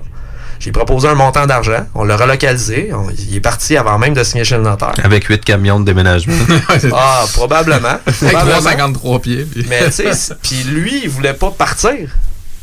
Ben, j'ai essayé de comprendre c'était quoi. Encore une fois, c'est le même principe dans une transaction immobilière. J'ai essayé de comprendre c'était quoi sa réalité. Lui, sa réalité, c'était pas le montant d'argent. J'avais beau y offrir 5 000, 10 000, 15 000, il s'en foutait, c'était le déménagement. Lui, il voyait sa montagne de stock comme le mont Everest. Ben, justement, c'était ça le problème. fait que j'avais beau lui donner 15 000, il s'en foutait. Lui, ce qu'il voulait, c'était que ça soit déménagé, Que ce soit simple. puis que ça soit simple. Il voulait être là tout le long du déménagement quand les déménageurs allaient déplacer ses affaires, parce que souvent les ramasseurs compulsifs, c'est leur rare. ça. Chaque chose qu'il y a à terre, ça vaut cher. Là. Fait que les autres, c'est priceless. Ils trippent sur le bébel. Ils trippent sur leur bébel. C'est- psychologique. là. Fait que c'est d'essayer de comprendre justement c'était quoi son problème, puis on l'a réglé. Mais c'est la même affaire avec le, le vendeur, c'est de comprendre sa réalité. Fait que c'est de rentrer dedans, mets ton pied dans la porte, puis va voir, va voir les logements. Arrête d'analyser juste des chiffres. Rentre dans l'analyse plus poussée, puis dans le sport de contact, justement. là. Ça se peut-tu que justement les investisseurs ils aient peur de mettre ce pied-là dans la porte parce qu'ils pensent à tous les défis, les enjeux, puis ce qui peut arriver après, c'est ça que tu constates? Je pense, pour vrai, j'ai de la misère à dire parce que je suis pas, je suis pas à leur place. Mais tu sais, plusieurs fois, on disait, hey, dépose un offre d'achat, je vais analyser, je te reviens. Peur de se tromper peut-être. Ils ont peut-être trop peur de se tromper, mais tu ne peux pas te tromper, tu as des portes de sortie. Ouais, c'est ça. Puis, tu sais, comme d'un autre côté, euh, si c'est bien monté ta promesse d'achat, euh, T'as la visite. t'as ton analyse financière qui va arriver aussi à terme. Puis, tu sais, euh, si les chiffres font pas de sens, euh, malheureusement, la banque prêtera pas, tout le monde prêtera pas. T'as la visite, t'as ton inspection. Tu sais, t'as plein de portes de sortie, de la vérification du zonage que tu vas faire ou peu importe. Fait que tu sais, t'en as un paquet de clauses de sortie qui va faire avec ça. Puis qu'est-ce que tu dis aussi aux investisseurs qui, qui disent Ouais, mais Criff, il y en a pas de délais, ils sont trop chers? Ils sont tous trop chers. C'est vrai. C'est vrai, la majorité des immeubles sont trop chers. Mais t'es-tu rentré dedans? T'as-tu vu comme quoi que t'avais une vue sur Montréal, plein centre-ville, parce que justement, il n'y a pas d'immeuble à côté, puis justement, t'es dénudé à côté, il n'y a pas d'immeuble, il n'y aura jamais rien qui va se bâtir à côté. Là, je donne un exemple, là, parce que c'était le cas. On a trouvé un immeuble, on avait des clients qui cherchaient dans le secteur de Verdun. Je nommerai pas de nom, mais euh, très contents. Ils ont fait une super bonne acquisition. Ils ont créé 300 000 de levier. Ils ont acheté. Et ils voulaient, ils étaient pas sûrs. Je dis, venez, on fait un offre d'achat, on va le voir. On est arrivé, on est monté sur le toit. Il y avait effectivement une vue plein centre-ville. C'est l'usine d'épuration des eaux usées qui est à côté. Fait qu'il n'y a jamais rien qui va se bâtir là. Puis c'est une petite bâ- bâtisse. C'est une petite bâtisse, c'est un sixplex. Fait qu'ils vont bâtir des grandes terrasses. Les grandes terrasses vont permettre au monde qui a ces terrasses d'avoir la vue sur le centre-ville, de soir, de nuit. C'est magnifique. Même chose pour créer une terrasse sur le toit. Fait que là, quand ils vont bâtir leur terrasse, ils vont prévoir la terrasse sur le toit. Fait que là, ils vont se démarquer de toute la compétition. Fait que c'est arrêter de se négocier, d'aller voir, puis de créer des opportunités. Une opportunité, tu crées pas en l'analysant. Tu crées en allant voir, en créant le contact avec le vendeur, en justement en, jou- en- en- en jouant du coude, puis en, En brassant d'autres choses que des brassant chiffres. d'autres choses que des chiffres. Hey, c'est vraiment, vraiment, vraiment intéressant. Le temps passe, on est obligé d'aller en pause, on revient dans quelques minutes. CJMD 96.9. Branché sur Lévis. Salut, c'est Tiggy. Là, je vous parle des boutiques L'Inventaire parce que si vous n'êtes pas encore allé, c'est le temps que je m'en mêle. Mes chums Manu, Louis et Lisanne sont rendus à trois boutiques aux Galeries sur Saint-Joseph puis dans le Vieux-Port. C'est pas pour rien que ça se développe aussi vite, c'est parce qu'aller là, c'est une expérience. Si t'achètes rien, t'as le goût de faire une donation tellement t'en as appris puis que ça t'a inspiré. Mais ça, c'est moi parce que j'y vais trop souvent. 99% du temps, tu ressors de là avec de quoi qui te facilite la vie, plus le cadeau pour la personne pour qui tu trouvais pas l'inventaire. Ah ouais! Que ce soit pour une soirée corporative, une graduation ou un mariage, faites appel aux productions Dominique Perrault. Avec plus de 20 ans d'expérience, Dominique Perrault et son équipe de DJ et d'animateurs qualifiés sauront satisfaire toutes vos demandes. Avec un équipement professionnel à la fine pointe de la technologie, les productions Dominique Perrault dépasseront vos attentes. Un gros party à prévoir? N'attendez plus. Communiquez dès maintenant avec les meilleurs de l'industrie au 581-991-1975. Productiondp.ca L'élection fédérale aura lieu le 21 octobre. Prévoyez-vous voter lundi?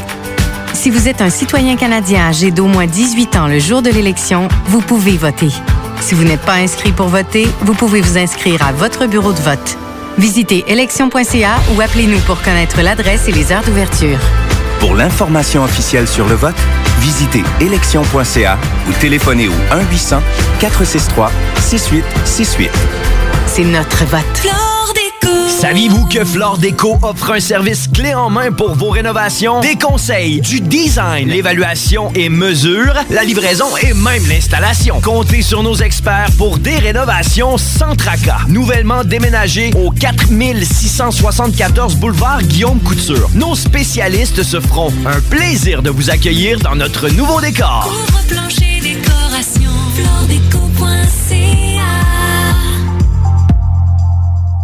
Passionné de motoneige, c'est le temps de vous équiper pour l'hiver. Du 24 au 26 octobre, c'est l'événement porte ouverte chez Dion Moto. Passez voir les nouvelles motoneiges Skidoo 2020 ou notre grande vente sous la tente de motoneige usagées à prix exceptionnel. Au programme, rabais exclusifs, tirage, food truck et présence du nouvel ambassadeur Skidoo pour le Québec. Pour l'achat de pièces, accessoires et vêtements, ça se passe chez Dion Moto. Pour plus d'informations concernant l'événement, visitez dionmoto.com. 840 Côte-Joyeuse, Les gourous essaient de vous faire croire que vous deviendrez millionnaire en 90 jours, qu'on peut acheter avec zéro comptant. Ici, c'est pas comme ça. On va vous expliquer le vrai fonctionnement de l'investissement immobilier. Ne manquez pas, pendant la bulle immobilière, le Real Talk avec Nikolai Ray, PDG de la MREX. L'alternative radiophonique CGMD 96. Est-ce que t'es fly, toi? 96.9, la station du monde fly. Yeah, baby! yeah!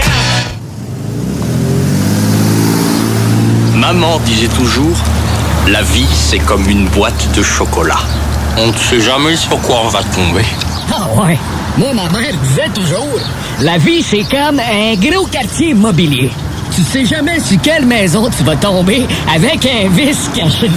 Et pour ça, il y a toujours un courtier pour répondre à tes questions. La bulle immobilière au 96.9, l'alternative radio. De retour à la bulle immobilière.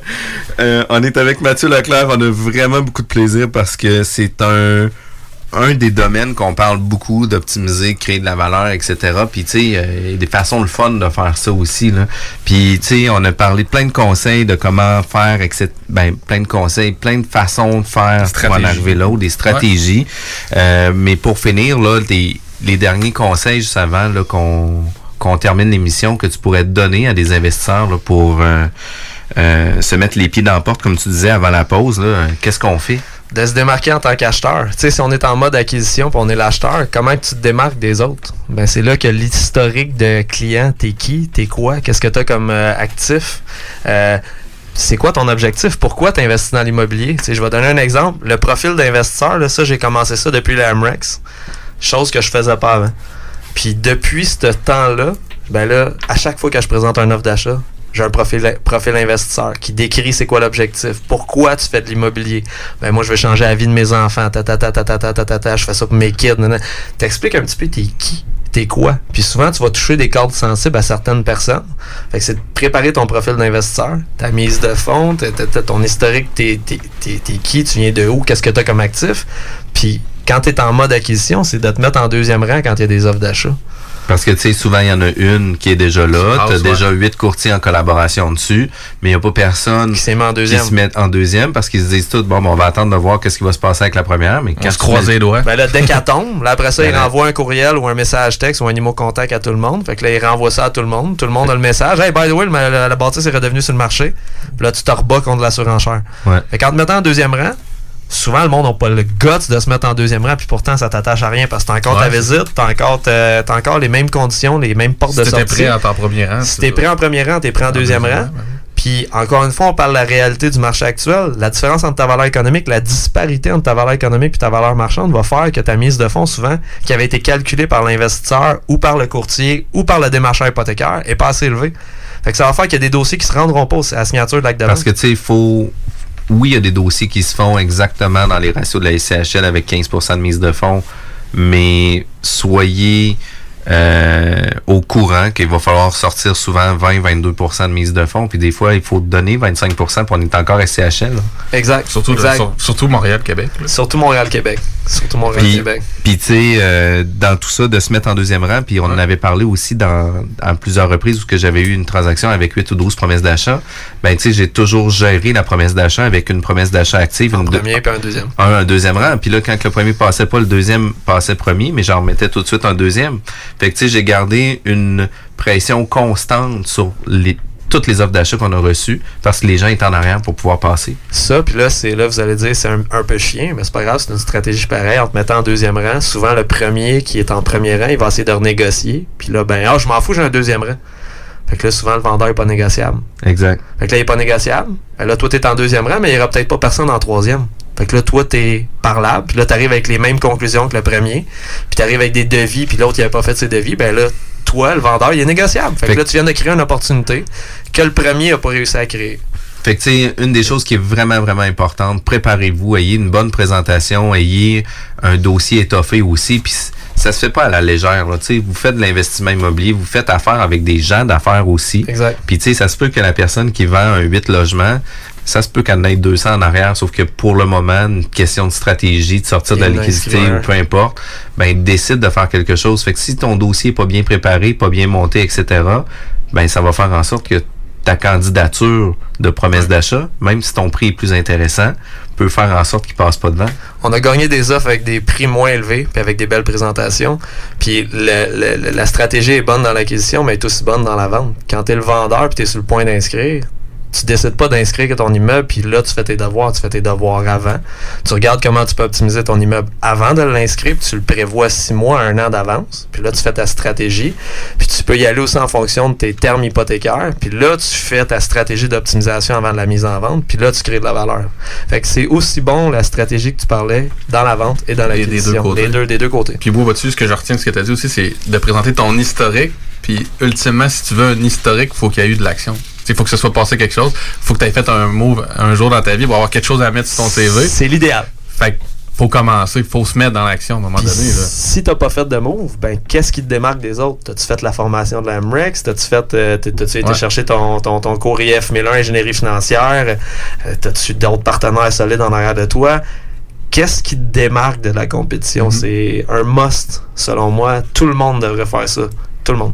Puis, encore là, c'est là que vous allez réussir à vous démarquer. Puis des fois, sans nécessairement avoir le prix le plus élevé, mais un dossier mieux monté. Parce que, tu sais, des offres spéculatives, on en reçoit un méchant paquet qui vont Mhm. rentrer au-dessus du prix demandé. Après ça, vont visiter, vont dropper le prix, vont faire inspecter, vont dropper le prix. Puis après ça, ils vont nous dire, ah, ben là, la banque, elle finance pas ce montant-là. Fait que je pourrais pas augmenter ma mise de fonds pour arriver à ce Ça vaut pas ça. à La banque m'a dit que ça valait pas ça. Fait que, tu sais, les acheteurs, c'est souvent ça qui arrive. Mais, tu sais, quand on représente un vendeur, faut le faire à l'inverse aussi. Exact. La banque, elle l'évalue à ce montant-là. Après l'inspection, il n'y aura pas de, de renégociation. On le sait qu'on est rendu à ce niveau-là. Puis après ça, euh, après ta visite, tu sais, euh, l'immeuble, on te l'a dit, tu as visité des logements, tu as fait des visites virtuelles, etc. Euh, ton offre va finir sensiblement au prix que tu as proposé. Si ton objectif est de, re- de redropper le prix, ça va toujours arriver dans certains contextes, certaines situations, puis c'est normal. Mais c'est la gestion des attentes. c'est un la concept gestion des d'affaires, attentes, euh, qui Puis qui ça se, le passe, ça se passe là énormément. Écoute Mathieu, c'est vraiment intéressant tout ce qu'on a parlé. Euh, t'es courtier immobilier, t'es investisseur, t'es conseiller en création de valeur en investissement immobilier. Euh, la compagnie, c'est Multimo Gisèle Auger, euh, qui était ta mère, c'est une entreprise familiale. Exact. Exact. Puis si jamais on veut avoir des informations, on veut se faire épauler, on veut se faire accompagner, on veut faire des transactions à Montréal à cause qu'on a écouté la bulle immobilière puis vous nous donnez une référence, euh, on te contacte de quelle façon? Ça peut être directement sur Facebook, sur notre page professionnelle Multimo Gisèle Auger. Ça peut être personnel Mathieu Leclerc ou Gisèle Auger sur Facebook. Ça peut être euh, par courriel au info singulier à commercial multi m u l t i immo immo.ca ou sur mon cellulaire au 514 813 5707 ou ma partenaire Gisèle Auger au 514 703 4159. Vraiment cool. Merci d'avoir fait la route Québec-Montréal deux, Deux fois. fois. Deux voir. On le rappelle. Merci, merci vraiment. Merci, Mathieu. Intér- C'était vraiment intéressant. Vous étiez à la bulle immobilière. Euh, dans quelques minutes, il va y avoir euh, la, chronique, la chronique avec le Real Talk avec Nicolas Ray. Manquez pas ça. Merci tout le monde. Bon après-midi. Merci à tous. CJMD 96.9. Branché sur Lévis. CJMD 96.9 Lévis. Salut, c'est Tiggy. Là, je vous parle des boutiques L'Inventaire parce que si vous n'êtes pas encore allé, c'est le temps que je m'en mêle. Mes chums Manu, Louis et Lisanne sont rendus à trois boutiques aux Galeries sur Saint-Joseph puis dans le Vieux-Port. C'est pas pour rien que ça se développe aussi vite, c'est parce qu'aller là, c'est une expérience. Si t'achètes rien, t'as le goût de faire une donation tellement t'en as appris puis que ça t'a inspiré. Mais ça, c'est moi parce que j'y vais trop souvent. 99% du temps, tu ressors de là avec de quoi qui te facilite la vie, plus le cadeau pour la personne pour qui tu trouvais pas l'inventaire. Ah! Tu cherches un ou une partenaire pour réaliser tes fantasmes sexuels? Hmm, J'ai la solution pour toi. Jouer avec le fantasme. Inscris-toi sur jalf.com, le site de rencontre sexuelle le plus hot au Québec. Alors, seul ou en couple, visite jalf. J-A-L-F.com. Car tes fantasmes méritent tous d'être vécus. Jalf.com. Too sexy for my love, love's going to leave J'ai une Honda. Une Civic de Honda Charlebourg. En location 60 mois à partir de 51 par semaine, zéro comptant, incluant un boni de 500 J'ai aussi un gros sourire de satisfaction. Un vrai bon service, ça existe. Honda Charlebourg, autoroute de la capitale, sortie première avenue. Les essaient de vous faire croire que vous deviendrez millionnaire en 90 jours, qu'on peut acheter avec zéro comptant. Ici, c'est pas comme ça. On va vous expliquer le vrai fonctionnement de l'investissement immobilier. Ne manquez pas, pendant la bulle immobilière, le Real Talk avec Nikolai Ray, PDG de la MREX. Propriétaire d'entreprise, votre attention s'il vous plaît. Vous travaillez fort pour vous bâtir une entreprise prospère, vous désirez attirer et retenir du personnel qualifié, investissez votre temps dans un plan d'intervention financier collectif. Laissez le cabinet concept Gestion Select vous proposer la gestion privée pour tous vos avantages sociaux. Une offre unique, souhaitable, avantageuse, un compte gestion santé et même un programme de médecin en ligne pour vos employés. C'est la solution. Visez l'expertise avec Marie-Claude Bouchard. Concept Gestion Select mcb.com. Votre complice en affaires. Vous pensez investir ou vendre en Floride depuis longtemps? Eh bien, n'attendez plus. Contactez dès maintenant Geneviève Bouchard, agente immobilière depuis 13 ans dans l'Est de la Floride. Constamment à l'affût des bonnes affaires, elle est la meilleure négociatrice que vous pourrez trouver. Vous pensez investir en Floride? Vous pensez Geneviève Bouchard? Comblez votre désir d'acquérir une propriété en Floride avec un service clé en main pour que votre investissement fructifie pendant que vous êtes ici. Investisseur, Elle s'occupe de louer pour vous. de plus, elle dispose d'un service de rénovation pour l'immobilier en Floride. Vendre ou acheter, genevièvebouchard.com. genevièvebouchard.com. Pour sa deuxième édition Lévis interculturelle, Fête de la diversité propose encore plus d'activités gratuites pour toute la famille. Défilés de mode, musique, animation, ciné-conférences des grands explorateurs et bien plus. C'est un rendez-vous le dimanche 20 octobre de 13 à 16h à Lucar, campus de Lévis. Détails à letremplinlévis.com. Passionné de motoneige, c'est le temps de vous équiper pour l'hiver. Du 24 au 26 octobre, c'est l'événement porte ouverte chez Dion Moto. Passez voir les nouvelles motoneiges Skidoo 2020 ou notre grande vente sous la tente de motoneige usagée à prix exceptionnel. Au programme, rabais exclusifs, tirage, food truck et présence du nouvel ambassadeur Skidoo pour le Québec. Pour l'achat de pièces, accessoires et vêtements, ça se passe chez Dion Moto. Pour plus d'informations concernant l'événement, visitez dionmoto.com. 840 Côte-Joyeuse, Saint-Raymond. 96.9. L'alternative radiophonique. Les gourous essaient de vous faire croire que vous deviendrez millionnaire en 90 jours, qu'on peut acheter avec zéro comptant. Ici, c'est pas comme ça. On va vous expliquer le vrai fonctionnement de l'investissement immobilier. Voici le Real Talk avec Nikolai Ray, PDG de la MREX.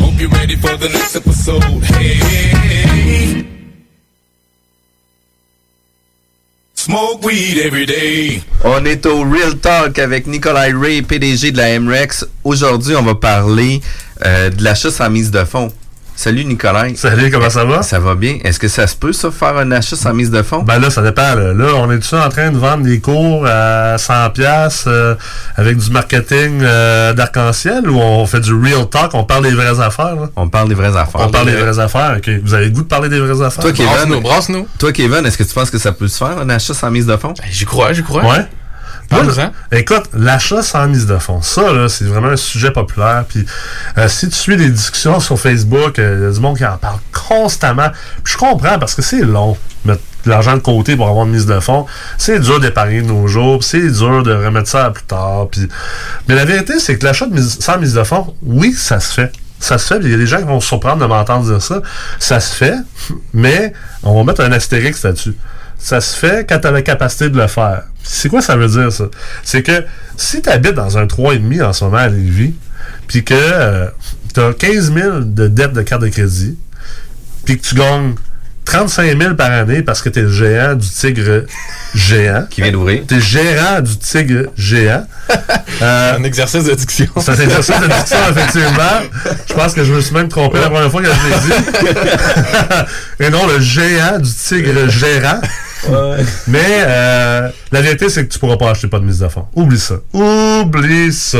Ça, c'est comme essayer de scorer un but dans la Ligue nationale quand t'as jamais joué au hockey de ta vie, pis t'as même pas de patin, pis t'as même pas de bâton. Ça arrivera pas, même pas dans tes plus grands rêves, même pas à NHL 2020 au PlayStation. Donc, euh, oui, ça se fait, mais il doit y avoir une fondation qui est derrière pour te permettre d'acheter sans mise de fond. Ça, c'est la première chose. La deuxième chose, c'est qu'il y a beaucoup d'achats sans mise de fond, qu'ultimement, il y en avait une mise de fond, était juste ailleurs. Donc, euh, la première manière, c'est de faire un achat avec une collatérale, ce qu'on dit. Donc, euh, par exemple, tu as une maison qui vaut, euh, on va dire, 500 000, puis euh, tu as, juste une hypothèque de 200 000 dessus. Donc, techniquement, tu as une valeur nette de 300 000 sur ta maison. Tu peux pas toute la utiliser parce que la banque veut quand même que tu gardes une certaine portion d'équité dans l'immeuble, dans la maison. Fait que disons que tu as accès à 200 000. Puis là, tu t'en vas acheter un bloc appartement, puis la mise de fonds est de 200 000. Puis Desjardins, eux, te permettent de pas utiliser de mise de fonds, de pas rien sortir de ta maison, juste de collatéraliser le prêt. Donc, ce qu'ils vont te permettre de faire, c'est que tu vas acheter ton bloc appartement de 600 000. Mettons que tu aurais eu besoin, de, on va dire, par exemple, d'une mise de fonds de 200 000.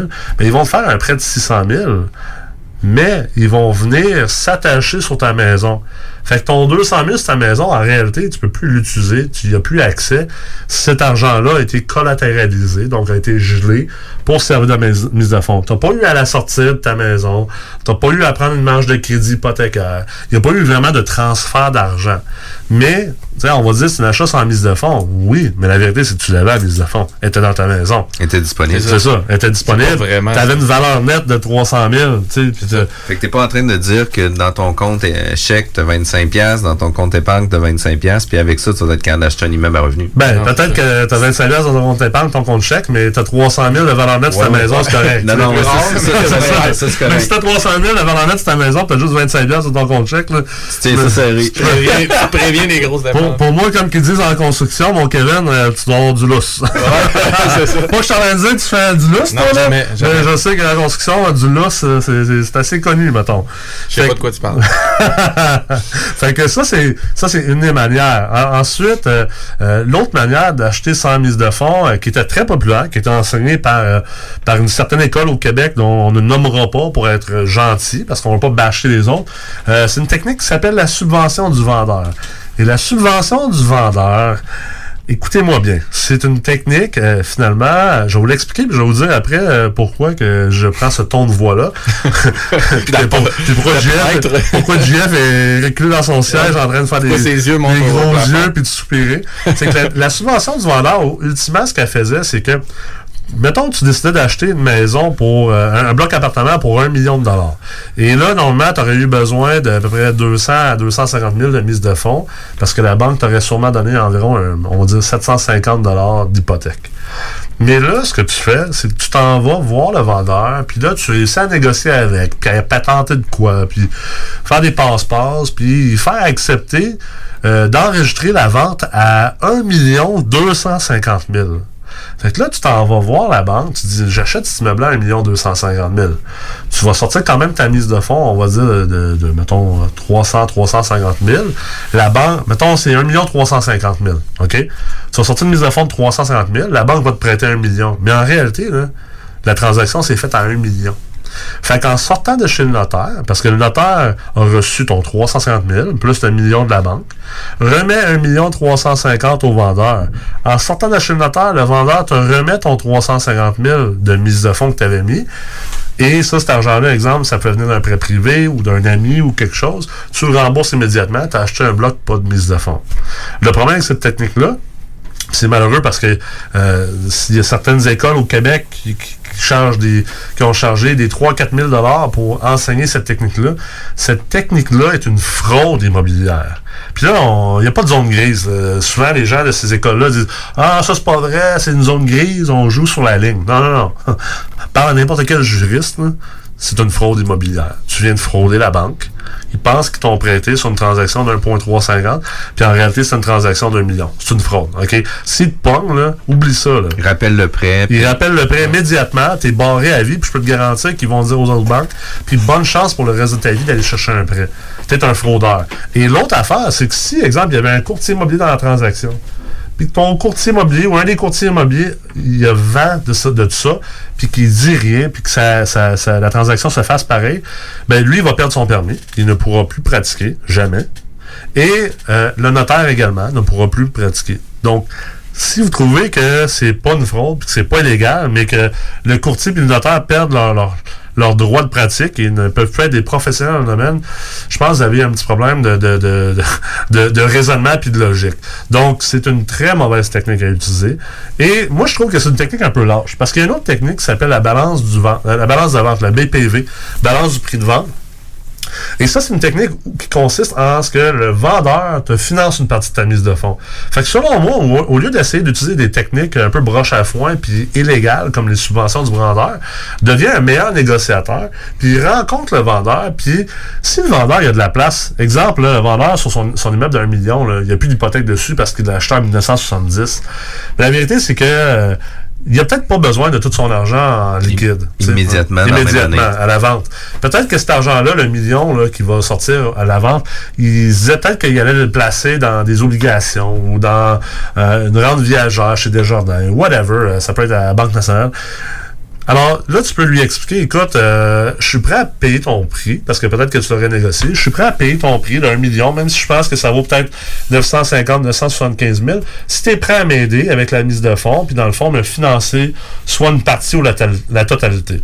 Euh, on va y revenir tantôt, là, parce qu'en fait, c'est plus complexe que ça au niveau bancaire, mais ultimement, ça se peut que le vendeur dise, OK, il n'y a pas de problème, euh, tu as besoin de 250 000 de mise de fonds, je vais t'emprunter 125 000, fait que tu auras juste besoin de 125 000 de mise de fonds, puis je vais te la prêter pendant 5 ans, tu vas me payer de telle telle manière, et euh, ça, c'est ce qu'on appelle une balance de prix de vente. Fait qu'en réalité, chez le notaire, au lieu de donner un- au lieu de donner 250 000 de mise de fonds plus 750 000 d'hypothèque, tu vas donner 125 000 de mise de fonds plus 750 000 d'hypothèque. Puis il va rester un 125 000 qui reste en suspens avec un deuxième contrat hypothécaire, avec le, le prêteur étant ton vendeur, qui va être enregistré ce qu'on appelle en deuxième rang sur la propriété. Donc l'hypothèque de la banque va être en premier rang et en deuxième rang derrière, ça va être le vendeur. Donc, ça, c'est une technique que, que, d'ailleurs, que moi, j'ai structurée euh, de maintes reprises. C'était moyen bon en, moyennement bon en négociation et que tu, tu sais comment lire les, les, les indicateurs qui, qui font en sorte que euh, ça soit probable que le vendeur accepte cette technique-là. C'est pas super dur à faire. Encore plus si tu as une expérience puis tu peux démontrer que, écoute, je, je l'ai la valeur nette, mais juste je l'ai dans d'autres immeubles ou peu importe, ou, ou je gagne assez un bon salaire. Qui est importante, ça, de Ouais. prouver justement que tu as l'étoffe de pouvoir le faire aussi. Ben oui, c'est clair euh, que tu as bien calculé tes chiffres parce que ça, cet argent-là, il va falloir qu'elle soit remboursée. Fait que si tu as mal fait tes calculs d'analyse financière acheté l'immeuble parce que tu sais pas comment analyser un bloc, tu sais pas comment faire de la souscription ni de l'ingénierie financière. Petite plug pour moi, c'est des choses qu'on enseigne chez MREX. Ben écoute, euh, euh, ça se peut que le vendeur ou, et ou même la banque dise écoute, on n'est pas convaincu que tu vas être capable de repayer ce prêt-là dans 5 ans au refinancement, donc on ne l'accepte pas. Parce que, étant donné que tu vas avoir un prêt de premier rang avec la banque ou avec euh, une institution financière autre, que ce soit Desjardins, euh, des banques privées comme First National, Banque Équi- Équitable, eux se réservent souvent ou presque toujours le droit dans le contrat hypothé- hypothécaire de premier rang euh, d'avoir un droit de refus sur tout ce qui est derrière eux. Donc, ça se peut, exemple, que tu ailles chercher ton prêt avec la banque, mais dans le contrat, ça soit marqué que si tu veux enregistrer un deuxième rang, ça doit être accepté par la banque, par écrit. Mais là, la banque, elle va pas toujours accepter ça, dépendamment de ta valeur nette, parce que c'est une question de gestion de risque. Si euh, si tu n'as même pas 250 000 de valeur nette, puis que la mise de fonds, c'est 250 000, puis ça te prend absolument la balance de prix de vente pour pouvoir acheter le bloc, je peux te garantir que la banque va être pas mal plus frileuse à accepter ça, parce qu'ils se disent, écoute, euh, si jamais il fait défaut, il n'y a même pas la valeur nette pour éponger euh, la balance de prix de vente, la mise de fonds qu'il devait avoir dans la transaction. Ceci étant dit, c'est vraiment du cas par cas entre chaque banque, entre chaque directeur de banque et euh, avec chaque acheteur. Il y a des endroits où tu vas pouvoir faire une balance de prix de vente équivalent à la mise de fonds au grand complet. Puis il y en a d'autres qui vont accepter juste 50 ou 40% de la mise de fonds sous forme de balance de prix de vente. Puis il y en a d'autres que ça va être zéro. Tu pourras juste pas la faire. Euh, cette banque-là ou cette institution financière n'acceptera pas dans ta situation et avec cet immeuble-là qu'il y ait un deuxième rang. Puis, tu sais, des fois, ça peut être intéressant aussi pour le vendeur, parce que le vendeur va pouvoir reporter aussi son son argent sur ses impôts, etc., etc. Mais à quelques reprises, ça peut devenir C'est intéressant. ça. C'est sûr qu'il y, a- il y a un léger avantage fiscal dans certains cas pour des vendeurs. Euh, euh, ils vont pouvoir, euh, je sais que c'est pas exactement le terme précis, mais ils vont pouvoir fractionner euh, leur gain en capital sur un maximum de 5 ans. Donc, ils vont un peu ventiler le gain en capital qu'ils ont à repayer. Euh, ce qui ultimement fait en sorte qu'ils ont un, un- ils sauvent pas de l'impôt, mais, mais bref, ça fait en sorte que euh, cet argent-là, elle va générer du re- un retour sur investissement. La balance de prix de vente, elle a un taux d'intérêt. Et ce taux d'intérêt-là va comme permettre de ventiler l'impôt sur plusieurs années. On n'en va pas dans un grand cours fiscal, mais grosso modo, en termes très très populaires, le vendeur va peut-être sauver un petit peu d'impôt. C'est pas vraiment ça, mais grosso modo. En termes populaires. En termes c'est populaires, c'est ça. On- Mes On amis regarde. fiscalistes en ce moment euh, me corrigeraient, mais. Alex va revenir à l'émission pour. Alex sait très bien que je sais de quoi je parle, puis je connais les termes, mais mettons, on va rester en termes populaires, que ce soit facile à comprendre. Euh, donc, donc, oui, un léger avantage fiscal pour certains vendeurs. Et également, ben, je l'ai dit tantôt, il y a l'avantage d'avoir son prix. tu sais. Euh, parce que moins que, moins que la mise de fonds est importante, plus que d'acheteurs, on s'entend. Donc, plus qu'il y a un grand bassin d'acheteurs, plus qu'il y a une pression sur le prix parce qu'il y a beaucoup de demandes pour l'offre. Donc, le vendeur a plus de chances d'aller chercher vraiment son prix. Il y a plus de chances d'aller chercher la vraie valeur marchande de l'immeuble, puis peut-être même plus. Donc, ça peut être une bonne technique, c'était un vendeur qui a plus d'hypothèque sur son immeuble ou une petite hypothèque, d'offrir euh, en partant une balance de prix de vente mais en échange d'avoir un prix plus élevé.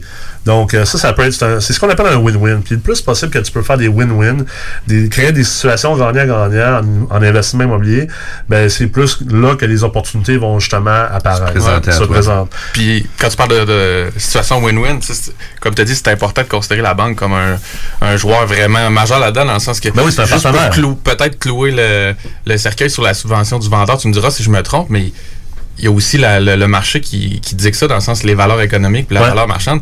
Tu, tu pourras pas présenter probablement Non, la valeur de ça. Tu vas avoir un évaluateur agréé là-dedans. C'est ça. Ça, modéré. C'est C'est un excellent point, Kevin. Puis ça paraît que tu à la bonne école. Tu es, Ouais. un, un diplômé Un bon d'Alex. un bon élève, il a écouté en classe. Mais effectivement, il y a quelque chose qui s'appelle la valeur économique. Donc, quand on achète un immeuble à revenu, euh, on dit souvent, ah, la SCHL va te financer, euh, va te permettre d'acheter juste avec 15% de mise de fonds. Puis normalement, qu'une banque, c'est 25. Mais en fait, c'est une erreur. On ne devra pas parler de mise de fonds, mais bien de ratio pré-valeur. Alors, ratio pré-valeur, c'est quoi? C'est, on peut aller chercher une hypothèque jusqu'à combien de pourcents? Et avec une banque dans le multilogement, on peut aller chercher une hypothèque jusqu'à 75% et avec la SCHL jusqu'à 85% Donc là, tu vas me dire, ben oui, mais c'est ça, 15 à 25% de mise de fonds. Non, non, non. J'ai dit jusqu'à.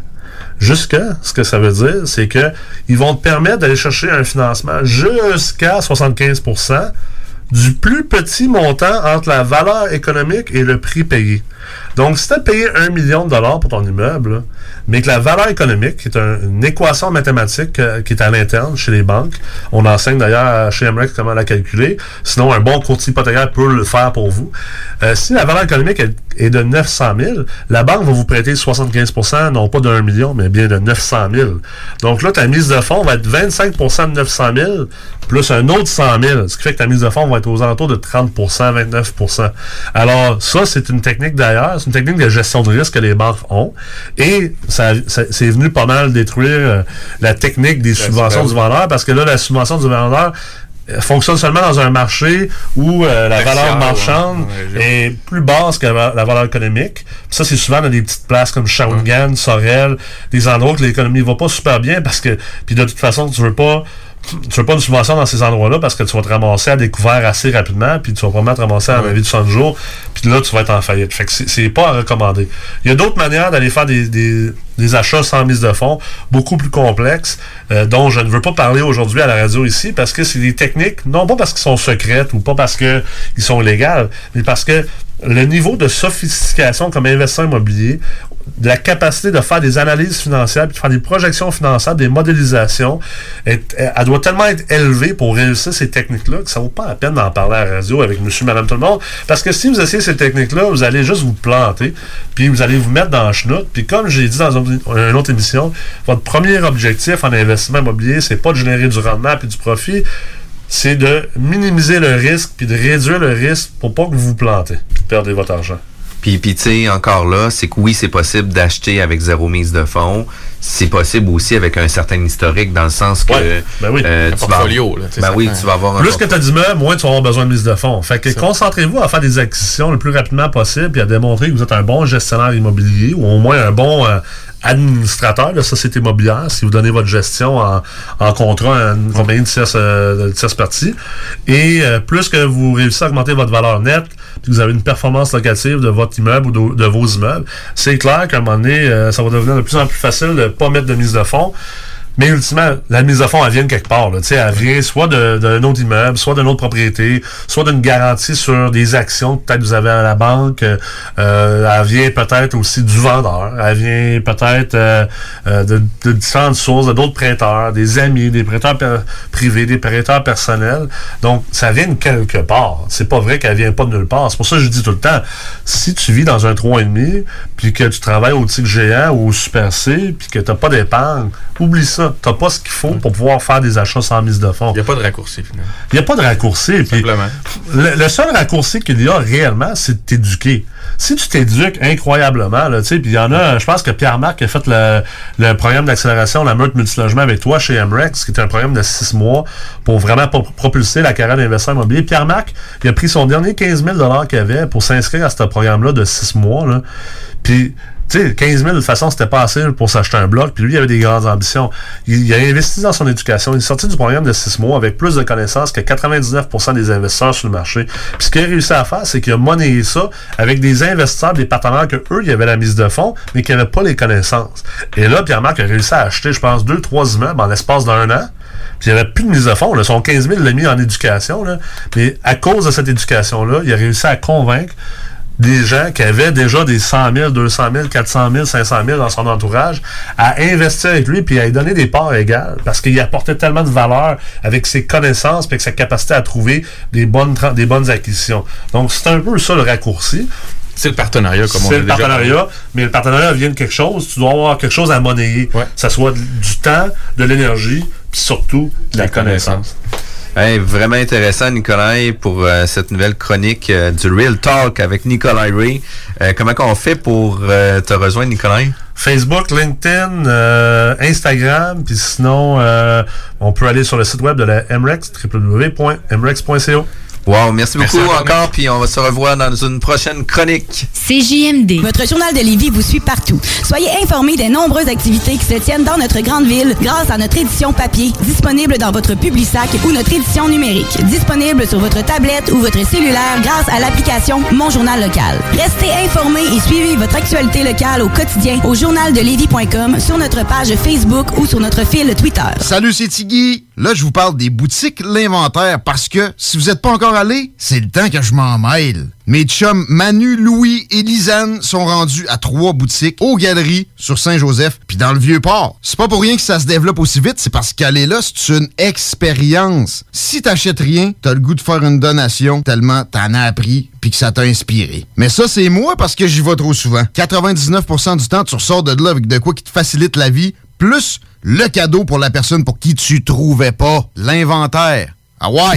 Que ce soit pour une soirée corporative, une graduation ou un mariage, faites appel aux productions Dominique Perrault. Avec plus de 20 ans d'expérience, Dominique Perrault et son équipe de DJ et d'animateurs qualifiés sauront satisfaire toutes vos demandes. Avec un équipement professionnel à la fine pointe de la technologie, les productions Dominique Perrault dépasseront vos attentes. Un gros party à prévoir? N'attendez plus. Communiquez dès maintenant avec les meilleurs de l'industrie au 581-991-1975. Productiondp.ca Pour sa deuxième édition Lévis interculturelle, Fête de la diversité propose encore plus d'activités gratuites pour toute la famille. Défilés de mode, musique, animation, ciné-conférences des grands explorateurs et bien plus. C'est un rendez-vous le dimanche 20 octobre de 13 à 16h à Lucar, campus de Lévis. Détails à letremplinlévis.com. La relève radio, c'est à CGMD 96.9, la radio de Lévis.